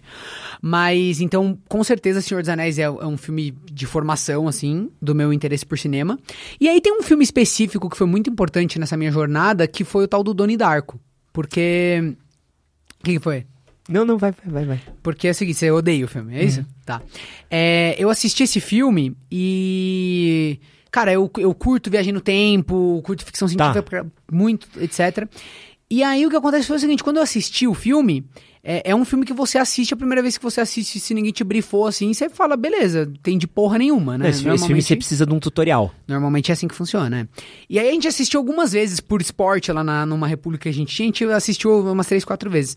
E aí a, a, a gente teve acesso à teoria oficial lá, porque, porque não tem, né? Uma parte do filme que tá na- no corte do diretor não tá no, no, no corte original. A gente assistiu o corte do diretor, pausou na hora que aparece o livro lá da Vovó Morte. Lemos aquele treco, você entende mais ou menos a, a lore, digamos assim, né? Mas eu criei uma teoria minha. Tá. Uma teoria minha mesmo. Eu assisti esse vídeo. Você assistiu? Assisti. Da hora. Então, esse vídeo, por que, que eu falo que, ele é que esse filme é um filme importante também? Porque esse vídeo ele teve uma repercussão muito desproporcional. Tipo, na, no dia que saiu esse vídeo aí, o, é, o Do- Donnie Darko ficou no Trend Topics do, em primeiro lugar no Brasil. É, é, é, gente envolvida na produção do filme elogiou, deu like. Então, assim, foi, foi uma parada legal, pessoalmente, de carreira. E todo mundo que me encontra, sempre que tem uma reunião de gente, evento, todo mundo fala, porra, a teoria do Donnie Darko, que explodiu minha cabeça. Tal, tal, tal. Então, foi uma parada muito legal, assim. É um negócio que eu fiz na unha, sabe? Escrevi um texto gigantesco, uma hora de vídeo tal. Cara, que foda. Então, é, esse, esse seria um filme, um filme importante, assim, já na minha carreira de, sei lá, youtuber e tal. Eu... E aí? Já tentou ver algum outro filme desse mesmo diretor? Lógico, é tudo um lixo. É impressionante. É, o Richard Kelly é ele muito ruim. enganou, ele enganou todo mundo. Não, mas esse primeiro é da hora. Então, o... Mesmo você que não gosta, tem cenas muito legais. Aquele plano sequência na escola, por exemplo. eu acho ele muito da- bem filmado. Aham. Muito bem filmado. Acho que mageticamente falando, Uhum. ele é pica. Acho que não tem nem o que discutir demais. o cara tinha 26 estética. anos, né? Alguma coisa assim. É. Só que eu acho que ele é o tipo de filme que eu tenho um pouquinho de raiva, que é o filme que tem. que você precisa Sim, eu entendo esse. pegar um manual, Eu entendo. Sabe? E acho que tudo que é genial nesse filme. Quando você vai ver, por exemplo, o, o segundo filme dele, que é o. O, Senhor Darko. o The né? Gift. É o The Ah, Gift? tá, não, não, porque tem o segundo Donnie Darko. Ah, tem o segundo Donnie Darko? Que não foi ele que dirigiu, é, esse Senhor Darko, passei. horroroso. O, aquele que é o da caixa, tá Aham, ligado? horroroso. Aquele ali é o que você olha e fala assim. Ele tá tentando usar os mesmos tropos que ele usou no, no Donnie Darko. Só que ele não sabe fazer isso e, e para mim parece um acidente de percurso, entendeu? Uhum. É tipo. Eu tenho uma outra teoria muito polêmica. De que as, Wach- as, as Wachowski são péssimas, Péssimas diretoras, diretoras, tá. e Matrix foi sem querer. Mas aí, mas aí você gostou de Speed Racer, e aí agora? Pô, é verdade, né? Pegou É um pouco verdade, agora, né? É, mas o Matrix 1 é um absurdo, né? É, não, é porque assim. Então, mas é é- a questão é essa, né? Eu acho que pra você, pra você ser considerado genial, você pode acertar uma vez bem acertado, né? Porque você, você exprimiu uma genialidade ali. Se você não conseguiu mais fazer essa, essa expressão plena, ainda mais numa arte do cinema, que é uma arte que você tem que. Não, não, tem o roteiro, não, tem não, a tô- filmagem, tô- tem a. Eu tô, tô, tô, tô, tô processando. Pensando. Ah, não sei, sei lá. Eu- Tu eu- pode ser- Também não é definitivo. Tipo, de um jogador genial de uma temporada só, por exemplo, sei lá, o Romário. O Zé Love é foda, né? O Romarinho no Corinthians do, do ano da Liberta. Porque é uma parada, tipo, você pode ser. É verdade, tipo, um- tem um pintor genial de um quadro só, um De tem, escritor tem genial vários de de um poucos livro quadros, só. né? Porque um filme é uma coisa de vários meses, né? O cara É. tava num momento ali onde ele atingiu o ápice dele, criou aquela parada. Tem um escritor genial de um livro só. Tem, tem. Ali É, que- tem é, livros excelentes de pessoas que nunca mais escreveram nada tão relevante, né? Esse é um excelente ponto. Mas, ó, o Donnie Darko, eu acho que é, é, esse argumento que você faz de que você precisa de coisas fora do, do filme pra entender ele completamente, ele, eu concordo com isso, mas é que eu só acho que o Donnie Darko não cai exatamente nisso, porque eu acho que o Donnie Darko ele já é um filme interessante com o que tem lá. É, ele, ele Sabe entra- assim, é- ele é legal, um, um coming of age diferente, tem toda uma estética ali bem trabalhada. Eu boto ele na caixinha do Lynch. Isso. Tipo, é, é o iniciozinho ali, É, né? é tipo aquele o filme, tipo, light. aham. Não tem. Cara, tem uma coisa ali. Mas tem algo atrativo, né? É, tem tem alguma uma coisa, coisa legal de magnética, não ver. tem? É. O que, que você vai entender dessa porra tá Uhum. com você, entendeu? Se você vai gostar ou não. E quando você assistiu o vídeo lá, você, você, curtiu? Eu curti. É? Eu curti. Tipo, Tá, eu, eu, eu entendi. Uhum, Eu entendi. Tipo, eu olhei e falei, pô, legal, legal. saquei. Mas eu ainda olhei e falei assim, mas vai tomar no cu, que eu Mas vai precisei de um cu. vídeo Tá. de uma hora. Sim, sim, sim. sabe? Entendo essa energia. Que- É, foda, foda. O filme, o, o filme te- realmente... Só que, é- só que eu acho da hora, é uma experiência diferente, né? Ah, não, é. Tipo, o cara teve a coragem de fazer uma parada meio... Lynch. É, tipo, você vê Blue É Velvet. que, o- é que o Lynch é um pouco diferente porque ele nem... Muitos dos filmes dele não tem essa resposta, né? É. Digamos, É, não, não, tem sim. uma coisa super concreta que você vai olhar e falar, ah, entendi. Não, o Lynch é tipo. Muito aberto à interpretação, né? É, eu, eu boto na mesma caixinha por Aham, isso, entendeu? aham, aham. E aí o. O te... Ah, isso me pega muito. E aí depois que eu vi o segundo filme dele, eu falei, ah, foda-se, ele. Me Não, ludibriou. o, o The Box. É The É, Gift o nome Não lembro. É, não, The Gift é outro. Box. The Gift é bom, The Box é horrível.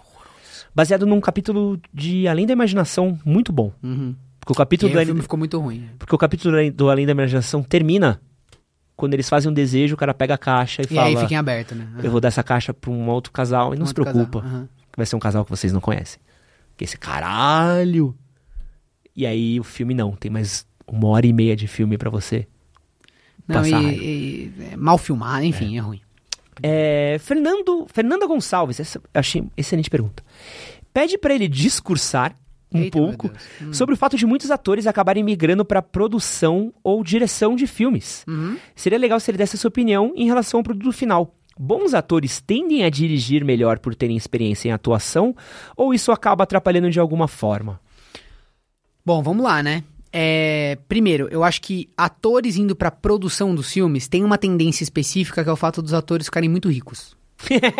É, e aí eles entram na produção executiva. Tá. Então eles primeiro entram financiando algum- Aham. alguns projetos e aí o cara gosta da produção, ele acaba virando um bom produtor, digamos assim, né? Então, então esse movimento existe. É, digamos, o cara fez vários filmes, atores muito fodas, eles acabam virando, virando produtores, isso, isso acontece. Agora, na direção, com certeza o cinema é uma arte que muito dela tem a ver com a atuação. Muito dela tem a ver com a interpretação. Não à toa as premiações, os principais prêmios das, das premiações numa hierarquia, o dos atores tá, um- tá lá em cima, digamos assim, né? Digamos, sei lá, é, na ordem lá fica até depois de roteiro. Tipo, os prêmios principais é melhor ator e melhor atriz, entendeu? E tirando o melhor filme, né? E talvez melhor diretor. Então é, é muito importante esse aspecto. E aí eu acho que os atores eles têm um potencial de fazer filmes específicos onde a atuação vai ter um- uma importância. Então, por exemplo, você pega o Krasinski com o Lugar Silencioso. o Lugar Silencioso. Acho que ele fez um trabalho foda. Foda. Na minha opinião, foda. E é impressionante, né? Porque é um cara que fazia coisas. Cômicas tal, é. Sim, né? sim, sim, sim. E, e- e eu acho que dá pra ver muito dele, muito traço dele, assim. Depois que o filme já tá pronto, você olha em, em retrospecto e fala, pô, dá pra, dá pra acreditar que o filme é desse cara, né? Porque o filme ele tem uma, uma coesão, sei lá. E também é muito. É um filme que os maiores momentos têm a ver com direção de atuação muito pesada. Por É. exemplo, o parto lá né, na, na banheira. Caralho. do É, caralho. aquela cena, aquela cena onde tá tudo. é, ela tá tipo no. No subsolo da casa ali, tá tudo meio cheio de água, que tem uma cena de susto Isso ali é que é bem muito interessante.